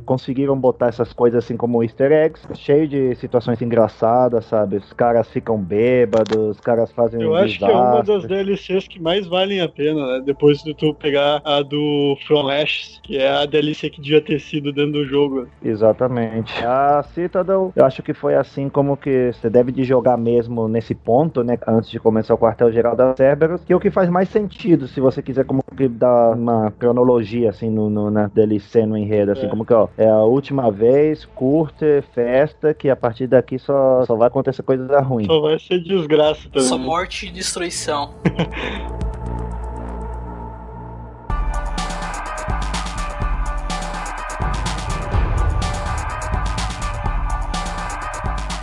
Aqui a gente vamos falar então da, como dizer, a penúltima missão, que é o quartel-geral da Cerberus. Nesta missão, a ID, um squadmate que é obrigatório, a gente assalta o, a base onde está o Illusive Man, né, com a intenção de recuperar aquela inteligência virtual Protean, né, para poder usar no Crucible. A gente se enfrenta basicamente com todas as tropas de Cerberus, né, a ideia é sempre avançando, mas tem umas coisas curiosas, né, tipo, tem uma parte da missão que a gente entra como que numa sala de operações, né, que acontece. Se a gente não fez aquela missão da Academia Grissom que a gente encontra com a Jack, sabe, mais no início de Mass Effect 3, eles capturam a Jack e aí a gente pode ouvir um áudio de como eles transformam ela numa Phantom. E mais pro final da missão, junto com os inimigos que estão vindo, você vê que tem uma Phantom, mas quando você passa tipo o cursor em cima, que aparece o nome do inimigo, em vez de aparecer Phantom, aparece Jack, né? E ela fala aquelas frases dela, I will destroy you. Aí você mata ela, não tem outra opção, né? Mas não acontece nada mais daí, sabe? Você matou ela e continua. E nesse estilo também, se a gente no Mass Effect 2, a gente não ativa o Legion e entrega ele para Cerberus, no final dessa missão também a gente vai ver um Get, como que Get Assassin Infiltrator, e é o Legion, sabe? Mas ele não tem nenhum diálogo, não tem nada especial, só que a gente percebe assim esse detalhe, né? A gente chega no final da missão, não encontra o Illusive Man, mas está nosso amigo querido ninja espacial cibernético Kaileng.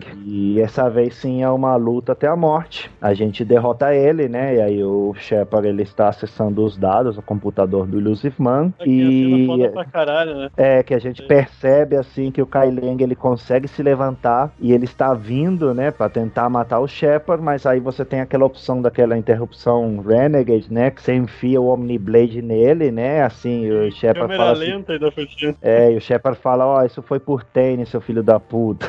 O pior é que nessa parte eu acho que foi uma das poucas vezes que eu escolhi a opção renegado, cara, porque eu tava tão de cara com ele, queria acabar com ele logo. A missão Paragon, ele só destrói a espada dele, né? Aí eu não sei a do Paragon. Ele só destrói. É, acho que todo mundo fez a Renegade nessa. Cara, não tem como separar algum com o Kaileng, né? É verdade, Não, não, não tem isso não, é verdade, cara, admito. Tem uma outra curiosidade dessa missão, que é justamente quando a gente, que por um dos motivos que nos obrigam a trazer a ID, né? Que a gente pode ver como uns áudios, umas gravações, né? Que explicam um pouco mais de como é criada a ID, né? A gente lembra aquela primeira missão em Marte, que teve aquele androide Cérebro que a gente destrói, leva o corpo, que a ID depois toma controle desse androide, né? E a gente percebe que grande parte da personalidade da ID, da sua aparência e tudo, sabe, era o Illusive Man, lembrando da mulher dele que foi morta na Guerra do Primeiro Contato, que é a Eva Coré, se chama assim, né? Que é justamente por isso que o androide também se chama Eva Coré. E aí a ID como que ela percebe um pouco mais assim, nossa, agora eu já sei de onde eu venho, por que que eu fui criada, sabe? Ela começa a entender um pouco mais as coisas, né? A esposa do cara era gostosa pra caramba, hein, mano?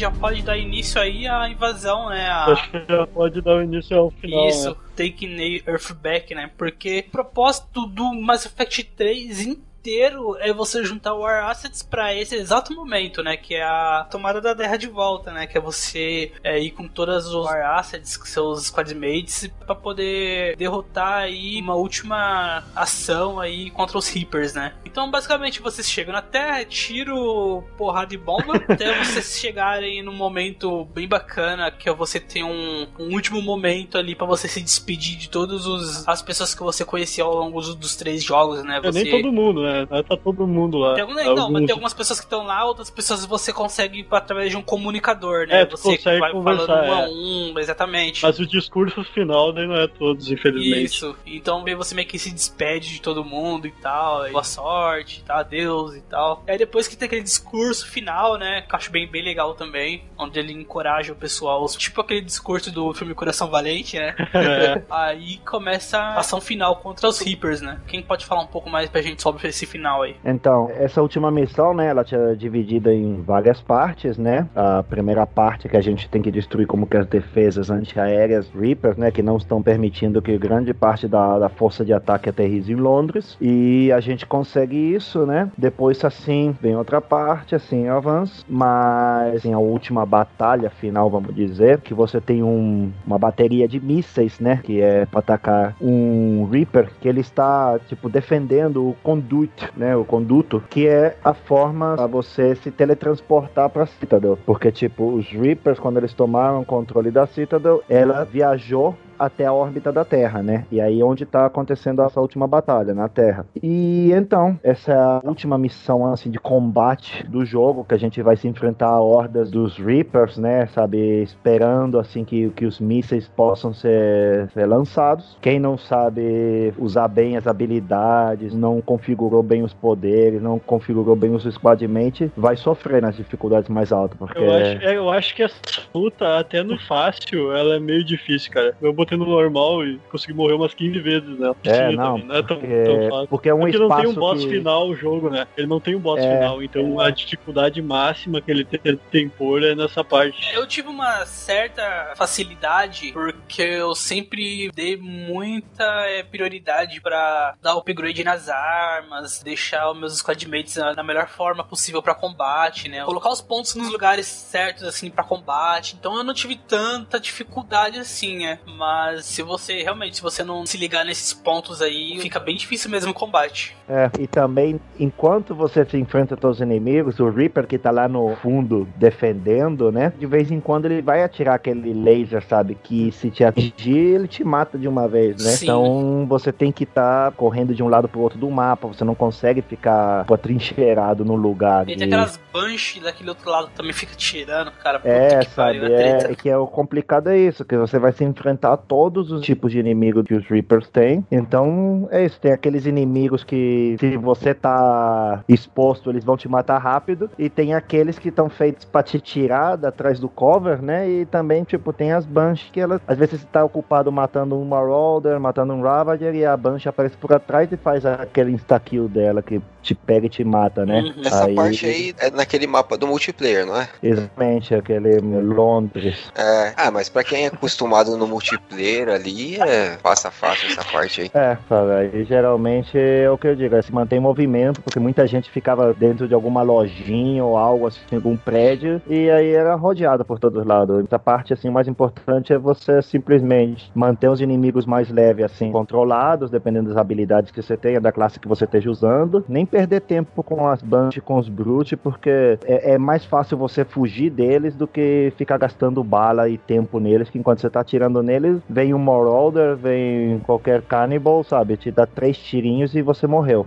Aí, depois que você consegue atirar os mísseis, né? Que você derrota o Reaper que tá protegendo, então é assim como que, ó, todo mundo correndo direto para tentar alcançar o Conduit, né? O que que acontece? O Harbinger, ele aparece de repente, assim, ao lado do Conduit e começa a atacar. Vai explodindo tudo, vai morrendo gente ao teu redor, você continua correndo, é uma parte que não é de combate, é só você vai correndo. Também, assim, dependendo por aquele índice, né, dos War Assets que você tinha, né, vai ter squadmate que vai morrer ou não, que se salva, né. E se eles sobrevivem, esse ataque do Harbinger, você tem aquela, como que uma despedida que você chama Normandy, né, como que, ó, vem fazer uma evacuação de emergência aqui e squadmate todo ferido. Geralmente, se você teve um relacionamento com algum e você trouxe ele na última missão, tem aquela despedida toda romântica, como que, não, eu quero continuar, não, vai embora, vai, você fica sozinho, aí você despacha eles na Normandy e você continua sozinho até o final, né? Uma dica, eu acho que é sempre bom levar o par romântico que tu faz no jogo, cara, nas missões. Porque sempre tem uns diálogos maiores com eles. Exatamente. Ou alguma cena, assim. Exato. E aí, né, a gente é teletransportado até a cidadela, né? É, ah, antes disso, né, que a gente quando chega no conduto, o Harbinger lança um último raio, que essa vez, sabe, como que nos pegou. Aí você pensa, putz, fudeu, morri. Mas aí continua o jogo, o Shepard acorda, ele tá todo ferido, sabe, a armadura destruída, já pedaços faltando. Você só tem um- uma pistolinha, e aí a gente se depara com o último inimigo do jogo, e até virou meme, né? Que é o Marauder Shields, porque quando foi lançado o Mass Effect 3 antes do final estendido, né, muita gente ficou chateada com o final, então começou esse Marauder virou um meme falando como que, ó, a missão dele era de nos matar para evitar que a gente chegasse ao final do jogo, ele só queria nos poupar o final, sabe? Ele era o verdadeiro herói do jogo, não o Shepard. Mas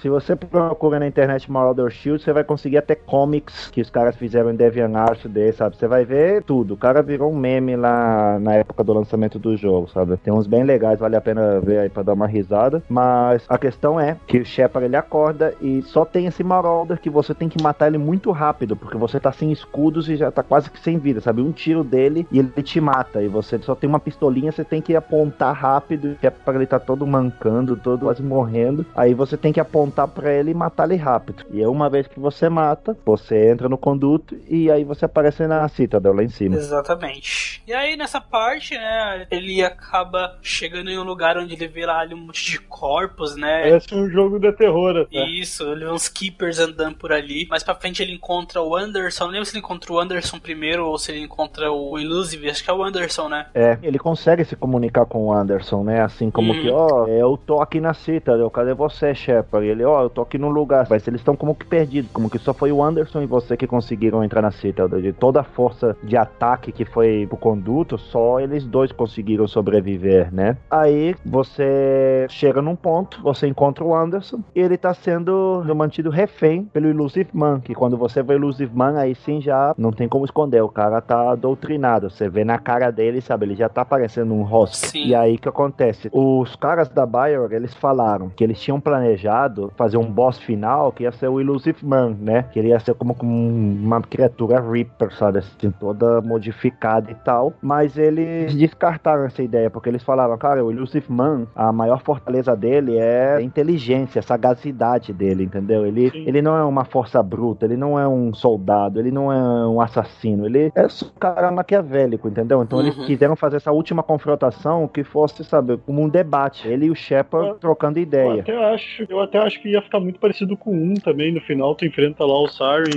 modificado geneticamente pelo Não, mas eu modo acho uma, Reaper deci- lá. uma decisão bem acertada, porque não Eu é o também acho, contexto também do personagem. Tipo, ah, ele vai sofrer uma mutação, vai criar braços biônicos e tentáculos. Não, não é o Cara, ia, ia laser ser muito, sei olhos. lá, esses videogames assim, ia ser muito Metal Gear, uma coisa É, dessa. ainda bem que não é japonês, né? É. Bioware não é japonesa. Aí, sabe, você tem uma, uma conversa, né? Você tem que ter aqueles pontos, novamente, aqueles pontos de Paragon Renegade, sabe? Eles determinam quais são as soluções, né? Porque tem uma opção que você consegue até falar assim como que, cara, abre os olhos, você falhou. Porque o Man, ele vem com aquele papo de quero só salvar a humanidade. Eu acho que a gente tem nosso lugar nas estrelas, eu quero que a humanidade seja a maior raça, mais avançada. E aí depois você usando a opção Paragon, você consegue convencer ele assim como que, cara, você tá doutrinado, os Reapers já te ganharam, você perdeu. E aí ele pega a arma do Anderson e ele mesmo se dá um tiro e se mata, entendeu? Aí ele comete suicídio. A outra opção é que se você usa o Renegade, né, você tem que usar interrupção depois. Se você não usa, o jogo dá game over, sabe? Aquele critical mission failure, porque você não fez nada, né? Mas, independentemente como você tenha lidado com o Illusive Man, o que acontece é que o Shepard sobe numa plataforma, né? A Citadel, ela tava fechada, aqueles cinco braços que ela tem, né? Tava toda fechada, ela tinha uma forma como de bala, aí ela volta a se abrir aquela forma como de flor, né? E o Shepard se encontra com o nosso querido Star Child, como é conhecido, né? Que o Star Child, ele tem aquela aparência daquele garotinho que a gente viu no início de Mass Effect 3, que tava escapando na nave e a nave explodiu, sabe? Que foi um Uhum. Reaper que explodiu, como que representa todas aquelas pessoas que o Shepard não conseguiu salvar. Ele é o, ele é o catalyst, né? Então ele fala assim como que, ó, eu fui feito para dar a solução final ao conflito entre orgânicos e sintéticos. Aí ele diz,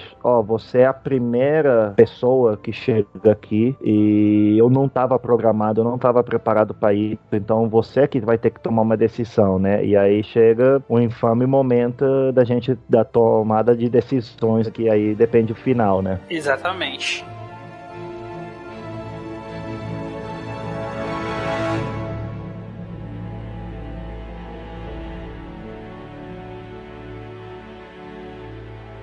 E aí temos três possíveis finais, né? Ou, ou mais, é mais de três. Ou Então, demora. é- É quatro finais, na verdade, né? É que no início mesmo. eram três, né? Eram três, mas depois com o Extended Cut, ah, essa DLC do final estendido, eles deram uma quarta opção, mas que a quarta opção é oculta. Vamos falar disso depois. E essas, tecnicamente, três ou quatro se estendem e depende de acordo com o seu gameplay, né? Algumas coisinhas mudam dependendo que tudo que você fez. Então temos escolhas, né? Que é Yeah. Destruir os Reapers, controlá-los, né? E a terceira opção é a síntese, né? Que é, tecnicamente, juntar todos os orgânicos e sintéticos em uma coisa só. Transformar tipo um Borg, assim. Quem assiste Star Trek vai entender. Então, Exatamente. é, o problema dos finais é o seguinte: não vamos nem falar agora ainda da versão estendida, tá? Porque eu acho assim, o jogo ele foi feito de uma maneira, né? E a maneira que o jogo foi feito, não tem como falar que o final não é cagado. É óbvio, o importante é a experiência dos três jogos, mas você quer saber o, o que acontece no final. E o grande problema, na minha opinião, já foi logo na escolha, porque o moleque fala um monte de coisa e aí, a hora que ele vira as costas, ele fala escolhe aí. Aí eu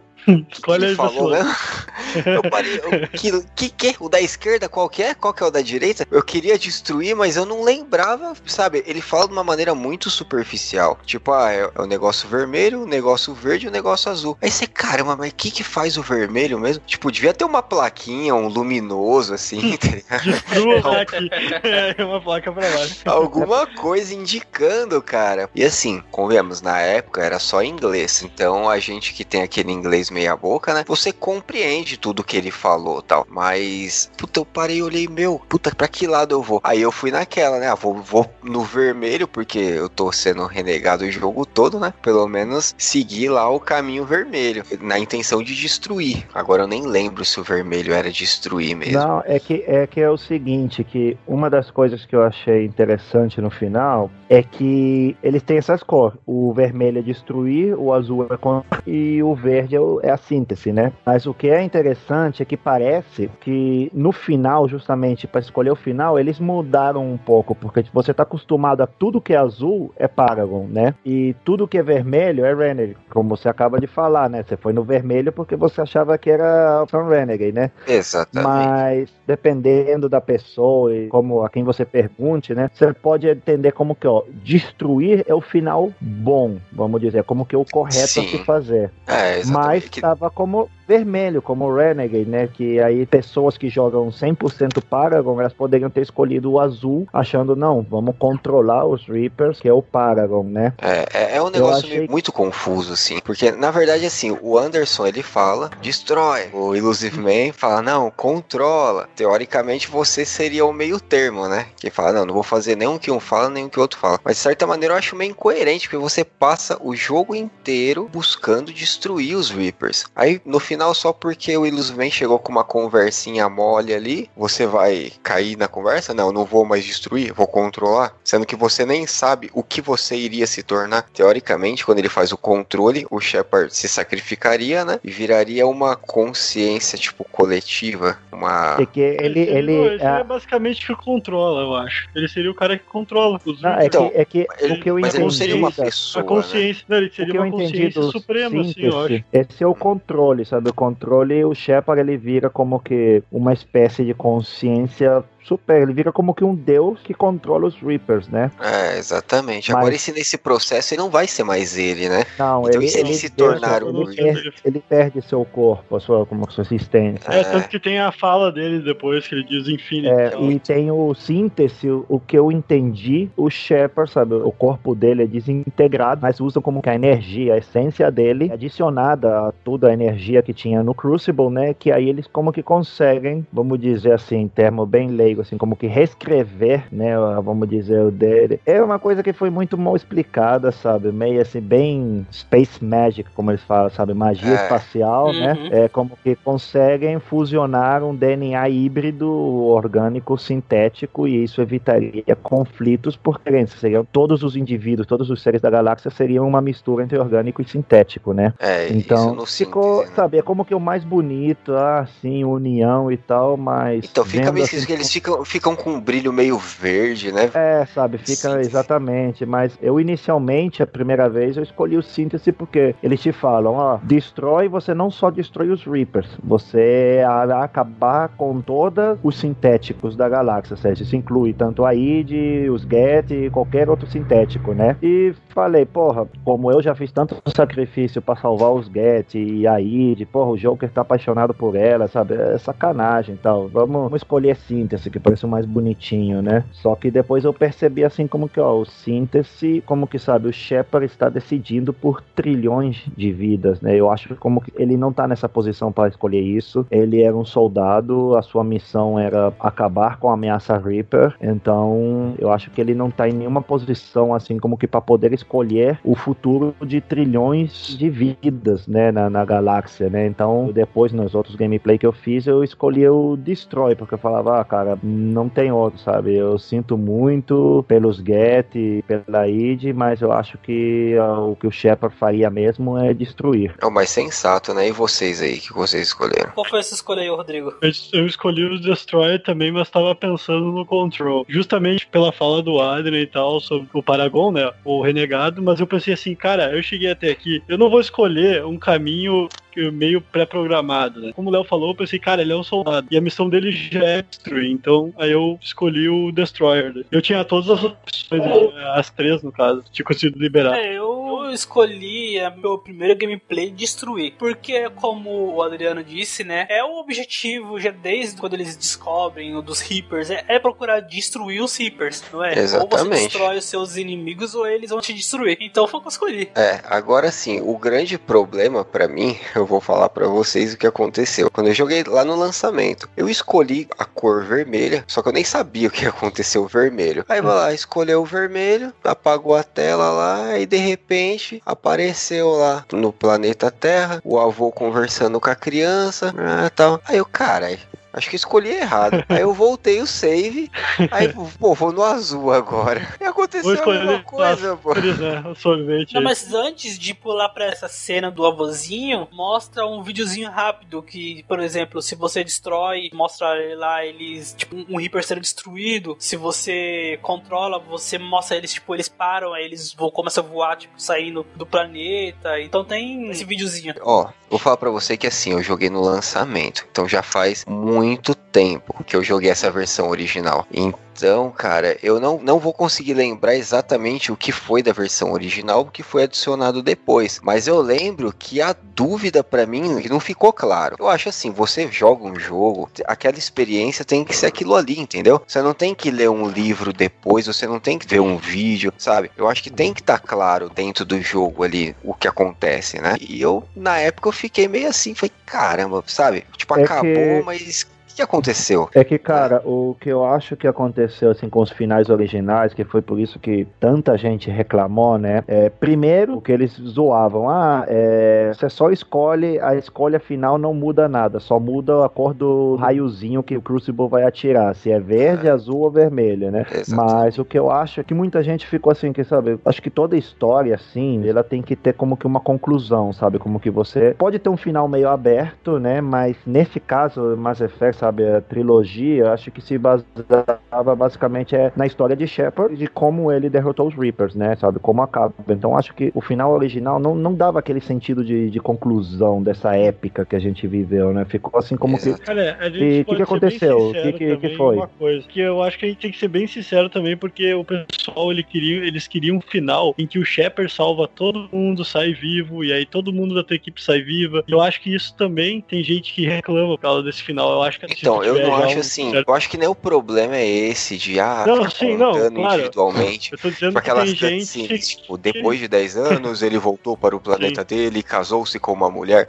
Não, não precisa disso, tá ligado? tem, tem gente, tem gente ah, que mano, criou. vai se foder. Quer ter final feliz? Vai assistir A uma questão, novela. a questão não é essa. Então, só que assim, Cara, a gente, gente que não criou vamos mod desviar até, o foco. pra Ó, final feliz. Mas assim, ó, a gente teve há pouco tempo no lançamento do Andrômeda, a gente foi lá na coletiva lá, a gente conversou com o cara da Bioware lá, o Fabrício lá, que ele foi questionado por uma das pessoas que estavam lá com a gente sobre isso, sobre esse final ser cagado, e ele ficou putaço. Tipo, ele, não, mas existem não sei quantas falas. Tipo assim, beleza, o importante é a, a viagem, é a A jornada. jornada. O importante é a jornada. Ok, a jornada foi ótima. Mas assim, pô, o final. Eu não quero um final feliz. Eu não quero que ele foi pra casa, se casou, teve filhos. Eu só quero saber o que aconteceu, porra.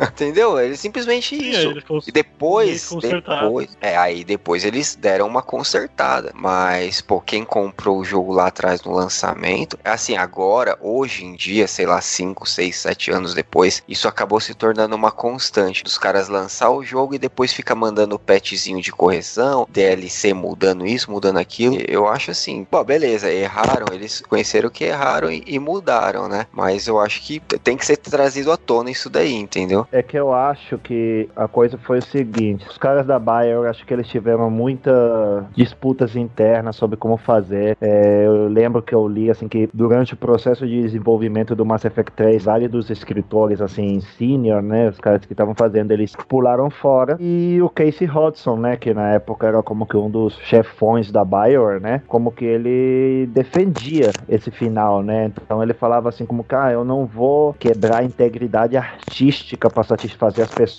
Ele foi um pouco arrogante, sabe? Ele falando assim como que é que vocês não sabem entender, não sabem apreciar, como que, cara, eu acho que realmente dá pra ver que foi um final meia boca. Eu não fiquei satisfeito com o final, porém eu não sou desses que desqualifica o jogo inteiro pelo final, porque tem muita gente que fala, ah, Mass Effect é uma merda porque no final você é só apertar um botão e escolhe uma cor. Eu falo, ah, cara, o final foi, foi bem meia boca, foi mal resolvido, mas eu acho que, sabe, a jornada, sabe, tudo que você viveu nos três jogos, o universo que nos apresentou, todas as raças, toda a tecnologia, sabe, todo o lore que o Mass Effect, a trilogia criou, sabe, eu acho que, cara, eu não consigo desqualificar isso pelo final. Eu acho que simplesmente, assim, como que, cara, termina o jogo, escolhe teu final, imagina na tua cabeça o que você aconteceu e que isso é o canônico e já, sabe? Eu acho que a BioWare nunca ela vai conseguir fazer outro jogo de Mass Effect, sabe, ambientado na, na Via Láctea, que com Andrômeda, Andrômeda eles foram meio espertinhos, sabe? Eles a história de Andrômeda começa entre o Mass Effect 2 e 3, né? Ou seja, antes da invasão Reaper, sabe? Como que a grande parte da galáxia nem sabe o que, que são Reapers nem nada, né? E eles viajam até Andrômeda e a viagem demora 600 anos. Não tem forma de ter contato com a Via Láctea, entendeu? Sabe? E então eu acho que essa foi uma sacada meio espertinha da BioWare, assim como que, ó, a gente vai continuar fazendo um jogo de Mass Effect, é, com as mesmas raças que você conhece, com tudo que você gostou, só que a gente não vamos fazer nenhum final canônico do Mass Effect 3, porque sabemos que a internet, os fãs ia ficar, sabe, um mimimi eterno, né, Ia sabe? Causar guerra. comparando com outra franquia assim que eu gosto muito, né, que é o Deus Ex. O Deus Ex, ele sempre teve isso nos jogos dele, tipo, você pode escolher o final, né? E mas o que que acontecia no Deus Ex? Sair na sequela, eles nunca faziam um final canônico, mas eles como que conseguiam pegar as opções de finais do jogo anterior e eles como que meio davam uma volta na história pra fazer como que, ok, os três finais são canônicos em um só. Mas eu acho, com os finais, as opções que a gente tem no Mass Effect 3, não daria, cara. Não, acho que não tem como, não tem como você misturar os três finais num só canônico. E uma das coisas que o pessoal gosta tanto de Mass Effect é justamente isso, sabe? Você cria a tua história, a gente viu que cada um de nós fez coisas parecidas, mas ao mesmo tempo tomou decisões diferentes. Então eu acho como que se a BioWare aparece e fala, olha, sabe que o final destrói e o Shepard sobrevive, é o final canônico, sabe? Ia ter muita gente feliz, mas ao mesmo tempo ia ter muita gente reclamando, falando que não, que eu escolhi síntese, que não acho correto. Então eu acho que, sabe, lamentavelmente eu não vejo como vai ser possível existir outro jogo tipo de Mass Effect ambientado na Via Láctea pós-trilogia, sabe? O Andrômeda eles justamente fizeram tudo isso de outra galáxia para eles fugir, eles não ter que dar uma resposta, não ter que assumir um final canônico. Que, ok, sabe? Eu tô até jogando Andrômeda, tá interessante, mas é chato você pensar isso, como que tudo que você fez nos três Mass Effects morreu. A trilogia original já era e nunca mais saberemos qual vai ser o desfecho dessa história. Uhum. Eu acho que assim, o jogo nos apresentou uma puta de uma história, uma ótima história, nos apresentou ótimos personagens. Ah, o final não foi legal, tudo bem, mas como você também disse, eu também não sou daqueles que vai desmerecer o jogo por causa do final. E também eu acho que eles não deviam mesmo ter que mudar, quer dizer, agora já não, né? Mas acho que eles não deviam ter que mudar o final porque as pessoas não gostaram. Foi feito, você jogou, aconteceu, já era. Não tem que mudar o final por causa de fã, porque tá fã reclamando. Senão eles vão fazer isso com todos os jogos. O Soul Andromeda também eu tô achando que tá bacana. Realmente não, eu acho que não tem como rolar outro Mass Effect na Via Láctea, mas isso só o tempo vai dizer, né? Vamos ver. É, a menos que eles foquem ó, no tempo mais atrás do, do tempo dos humanos, né, gente? Mas eu duvido muito que eles vão fazer alguma coisa assim. Não, se os caras quiserem, eles metem outro ciclo galáctico aí e já era. Pois é, pois é. Se um ciclo anterior mesmo, aos Proton, É. sei lá. Ou posterior, assim. tipo, ah, depois É. de um É, milhão de é, anos o ciclo recomeçou. Se quiser, faz, cara. E você É, vai comprar porque. mesmo, cara. É, é, é verdade. Mas A gente é. Não vai nem reclamar. Estamos esquecendo de falar, estamos esquecendo de falar justamente agora que vocês estão falando dos ciclos, né? Que outro ciclo. O Standard Coach, ele nos deu um- uma quarta opção, que era meio secreta, né? Tipo, eu descobri por acaso, que é a opção de você recusar, entendeu? Você não escolhe É, nenhum dos três. jeitos. Você recusa. Um dos jeitos é eu, como que fui eu que descobri que eu, você só tem uma pistolinha mesmo, né? Mas você pega e atirava na, na criancinha, no espírito, né? Aí ele mudava a voz, assim, como que, ah, é assim, né? E aí aparece uma cena. E durante o Mass Effect 3 tem uma parte que a Liara te chama pra tua cabine e fala: Olha, eu tô preparando uma cápsula de tempo para o futuro e tal, para futuras gerações. E eu estou na parte que eu tô falando de você, Shepard. Então eu gostaria que você respondesse umas perguntas, comenta um pouco assim, sabe? Como que a Liara ela guarda assim na cápsula um pouco de, do que, que você fez, né? E se você recusa essa opção, o que que acontece? Aparece assim como que no futuro, né? Sabe? Você não vê nada, mas só aparece assim a imagem da Liara num holograma, numa cápsula explicando o que que são os Reapers, os ciclos, falando do Shepard, né? E então dá a entender como que, ok, você recusou, os Reapers terminaram a colheita, toda a humanidade, todas as outras raças que viviam no mesmo período, e o ciclo continua como tinha se continuado antes, né? Então, essa era uma quarta opção. E uma coisa que eu achei interessante é que nos dá a entender a cena, aquela que sai o vovozinho, como que sabe? Você não sabe o que, que são, se são humanos, se são extraterrestres, ou que são, sabe? Mas no futuro, né? E como contando uma história pro neto, né? Ou pra uma criança, né? E no final a criança diz assim como que, ah, me conta outra história sobre o Shepard. Então, assim como que fala, sabe? Como que se o Shepard fosse uma lenda, entendeu? Como que Sim, me conta sim. outra história, sabe? Como que não é a única história, sabe? São várias histórias, são várias opções que existem. Olha, Ah, eu- que eu- final no aí meu- no meu entendi- também, cara. Não, no meu entendimento, aí eu discordo dos conspirólogos, né? Teórico. Não, porque assim, pra mim ficou claro. Ele salvou a humanidade e ele se tornou uma lenda. Acho que isso são É muitos anos de uma- depois. É por causa de uma fala do, do gurizinho, que ele fala Ah, que, é pra não, quem é. quer visitar as estrelas. Aí todo mundo confunde, tipo, ah, então pode ser que o Shepard, na verdade, nunca existiu. Na verdade, foi É, tipo história. já Mas- mas- Mas porra, sabe, você jogou três sabe que- jogos, que, cara. que da forma que eles falam, né? Como que se eles estivessem muito no futuro, sabe? É justamente isso. Ele tá contando como uma lenda. Como que. Exatamente. Ok, é algo que aconteceu, né? Mas como faz tanto tempo muitos dos detalhes se perderam no tempo, né? Aí é o que eu ficava com a dúvida, assim, como que, ok, será que isso significa que é o futuro, sabe? Que ainda dá uma esperança de você ver a história, né? Depois da, do Mass Effect. E como dado curioso, o cara que é o chamado Stargazer, né? Vamos dizer, o vovô contando a história, o que faz a voz dele é o Buzz Aldrin, que foi um dos astronautas que foram pra Lua, né? Então eu achei que foi um Nossa. gesto legal da Bioware, que, Nossa, que cara, é, Curioso isso daí, não sabia não. Sabia disso. É, então, É. mas assim, eu, na minha opinião, pô, fica tudo muito claro. É, ele salvou todo mundo, né? A gente só fica com aquelas questões, pô, e os mass relays e o monte de ET que tava na Terra ajudando, o que aconteceu com essa galera, né? Fica esses questionamentos. Essa aqui é uma das principais, mas não vamos voltar nessa discussão de final mal feito, né? Mas Uhum. enfim, pros conspirólogos aí, eu achei totalmente normal, cara. Ele fala, ah, foi há muito tempo atrás, é um negócio que foi há, sei lá, 5, 10 mil anos atrás e já era. Exatamente.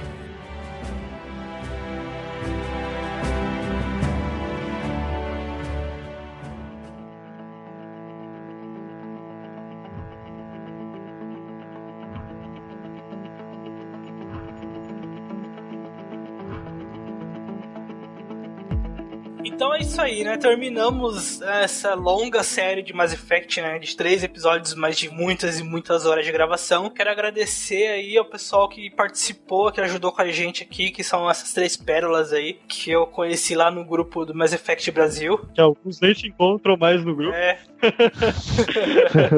Mas assim, eu vou falar pro pessoal aí que a nossa gravação aqui foram mais de 10 horas de gravação. Na verdade, nós nos reunimos para gravar um episódio sobre os três Mass Effect. Então, a gente percebeu que depois de três Olha a horas. ingenuidade, né? Olha a ingenuidade da galera. Depois de três horas, a gente tava falando só do 1. Então, a gente teve muita coisa que a gente discutiu e muita coisa se perdeu na edição. Teve coisa que a gente falou. Às vezes a gente se atrapalhou, falou uma coisa na frente da outra, porque a gente primeiro queria falar de todos e aí a gente foi se atropelando sem querer e às vezes ia pra frente, voltava. E nós tivemos um tempo, um espaço assim muito longo entre uma gravação e outra, da gente dificuldade de se reunir, né? Então eu peço aí desculpa por possíveis erros. Eu sei que quem jogou o jogo, sei lá, na época do lançamento, eu rejogou alguns anos atrás, tal, vai ouvir tranquilamente. Mas sempre tem aquele cara que, pô, que conhece muito, sabe? Que provavelmente vai pegar alguma coisa aí que, que a gente falou uma coisa, depois falou outra, porque nós somos fãs, né? Mas eu mesmo joguei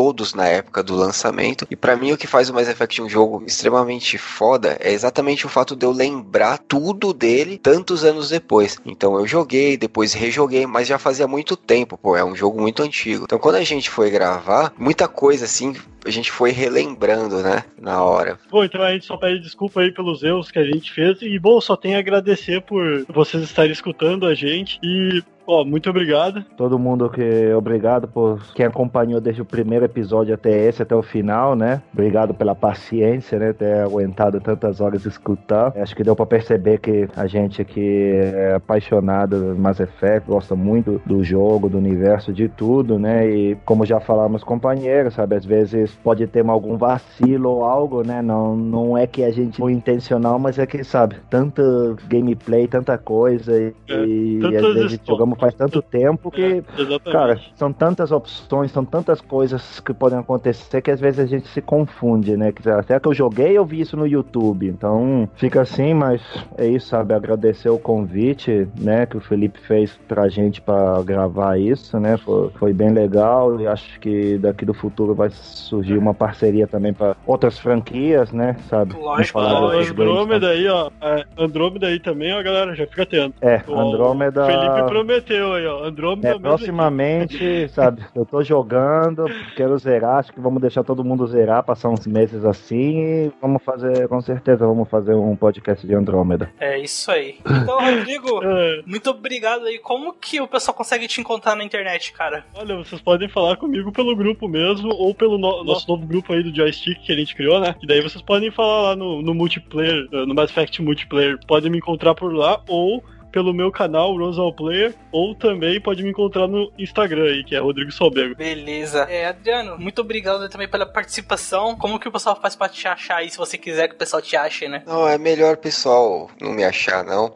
É, sigam lá o joystick e a gente sempre vai estar trazendo novidades aí, gameplay e podcast pra É galera. isso aí. E Leonardo, muito obrigado aí pela participação também. É, como que o pessoal consegue te achar, e se você quiser ser achado também, né? Então, assim como os Get, a gente só quer ficar de boa, não quer que venha encher nosso saco, não. Mas a gente criou um novo grupo, né? Chama Mass Effect Multiplayer Brasil, que a gente tá querendo, sabe, reunir o pessoal que tá jogando multiplayer do Andromeda e também que ainda continua jogando multiplayer do 3. Mas a ideia também é que seja, sabe, um lugar para informação, troca de ideia, qualquer coisa relacionada a Mass Effect, não tem que ser necessariamente multiplayer. É um lugar, sabe, que a gente decidiu que é sem mimimi, porque eu sei que às vezes o pessoal que anda muito apaixonado numa coisa tem esses debates, essas discussões fortes, né? Então, cara, sabe, é lá é pode falar o que você quiser, a gente respeita a discordância, sabe, a diferença de opiniões e se quiser achar a pessoa pra jogar em qualquer plataforma, também lá tem uma galera bem fera, sabe? Sempre vai ter o pessoal pra te ajudar.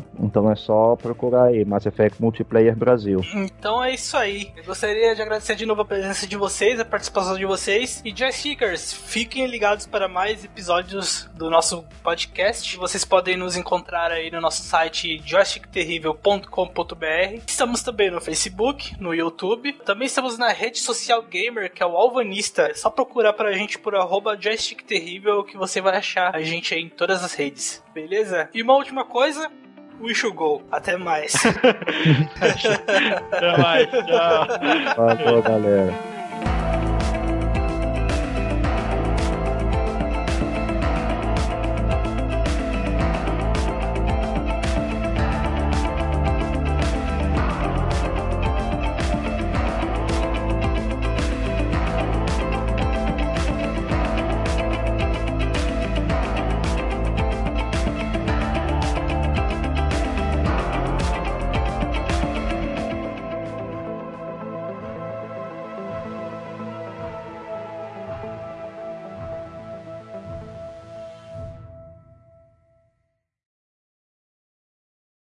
Então é isso, galera.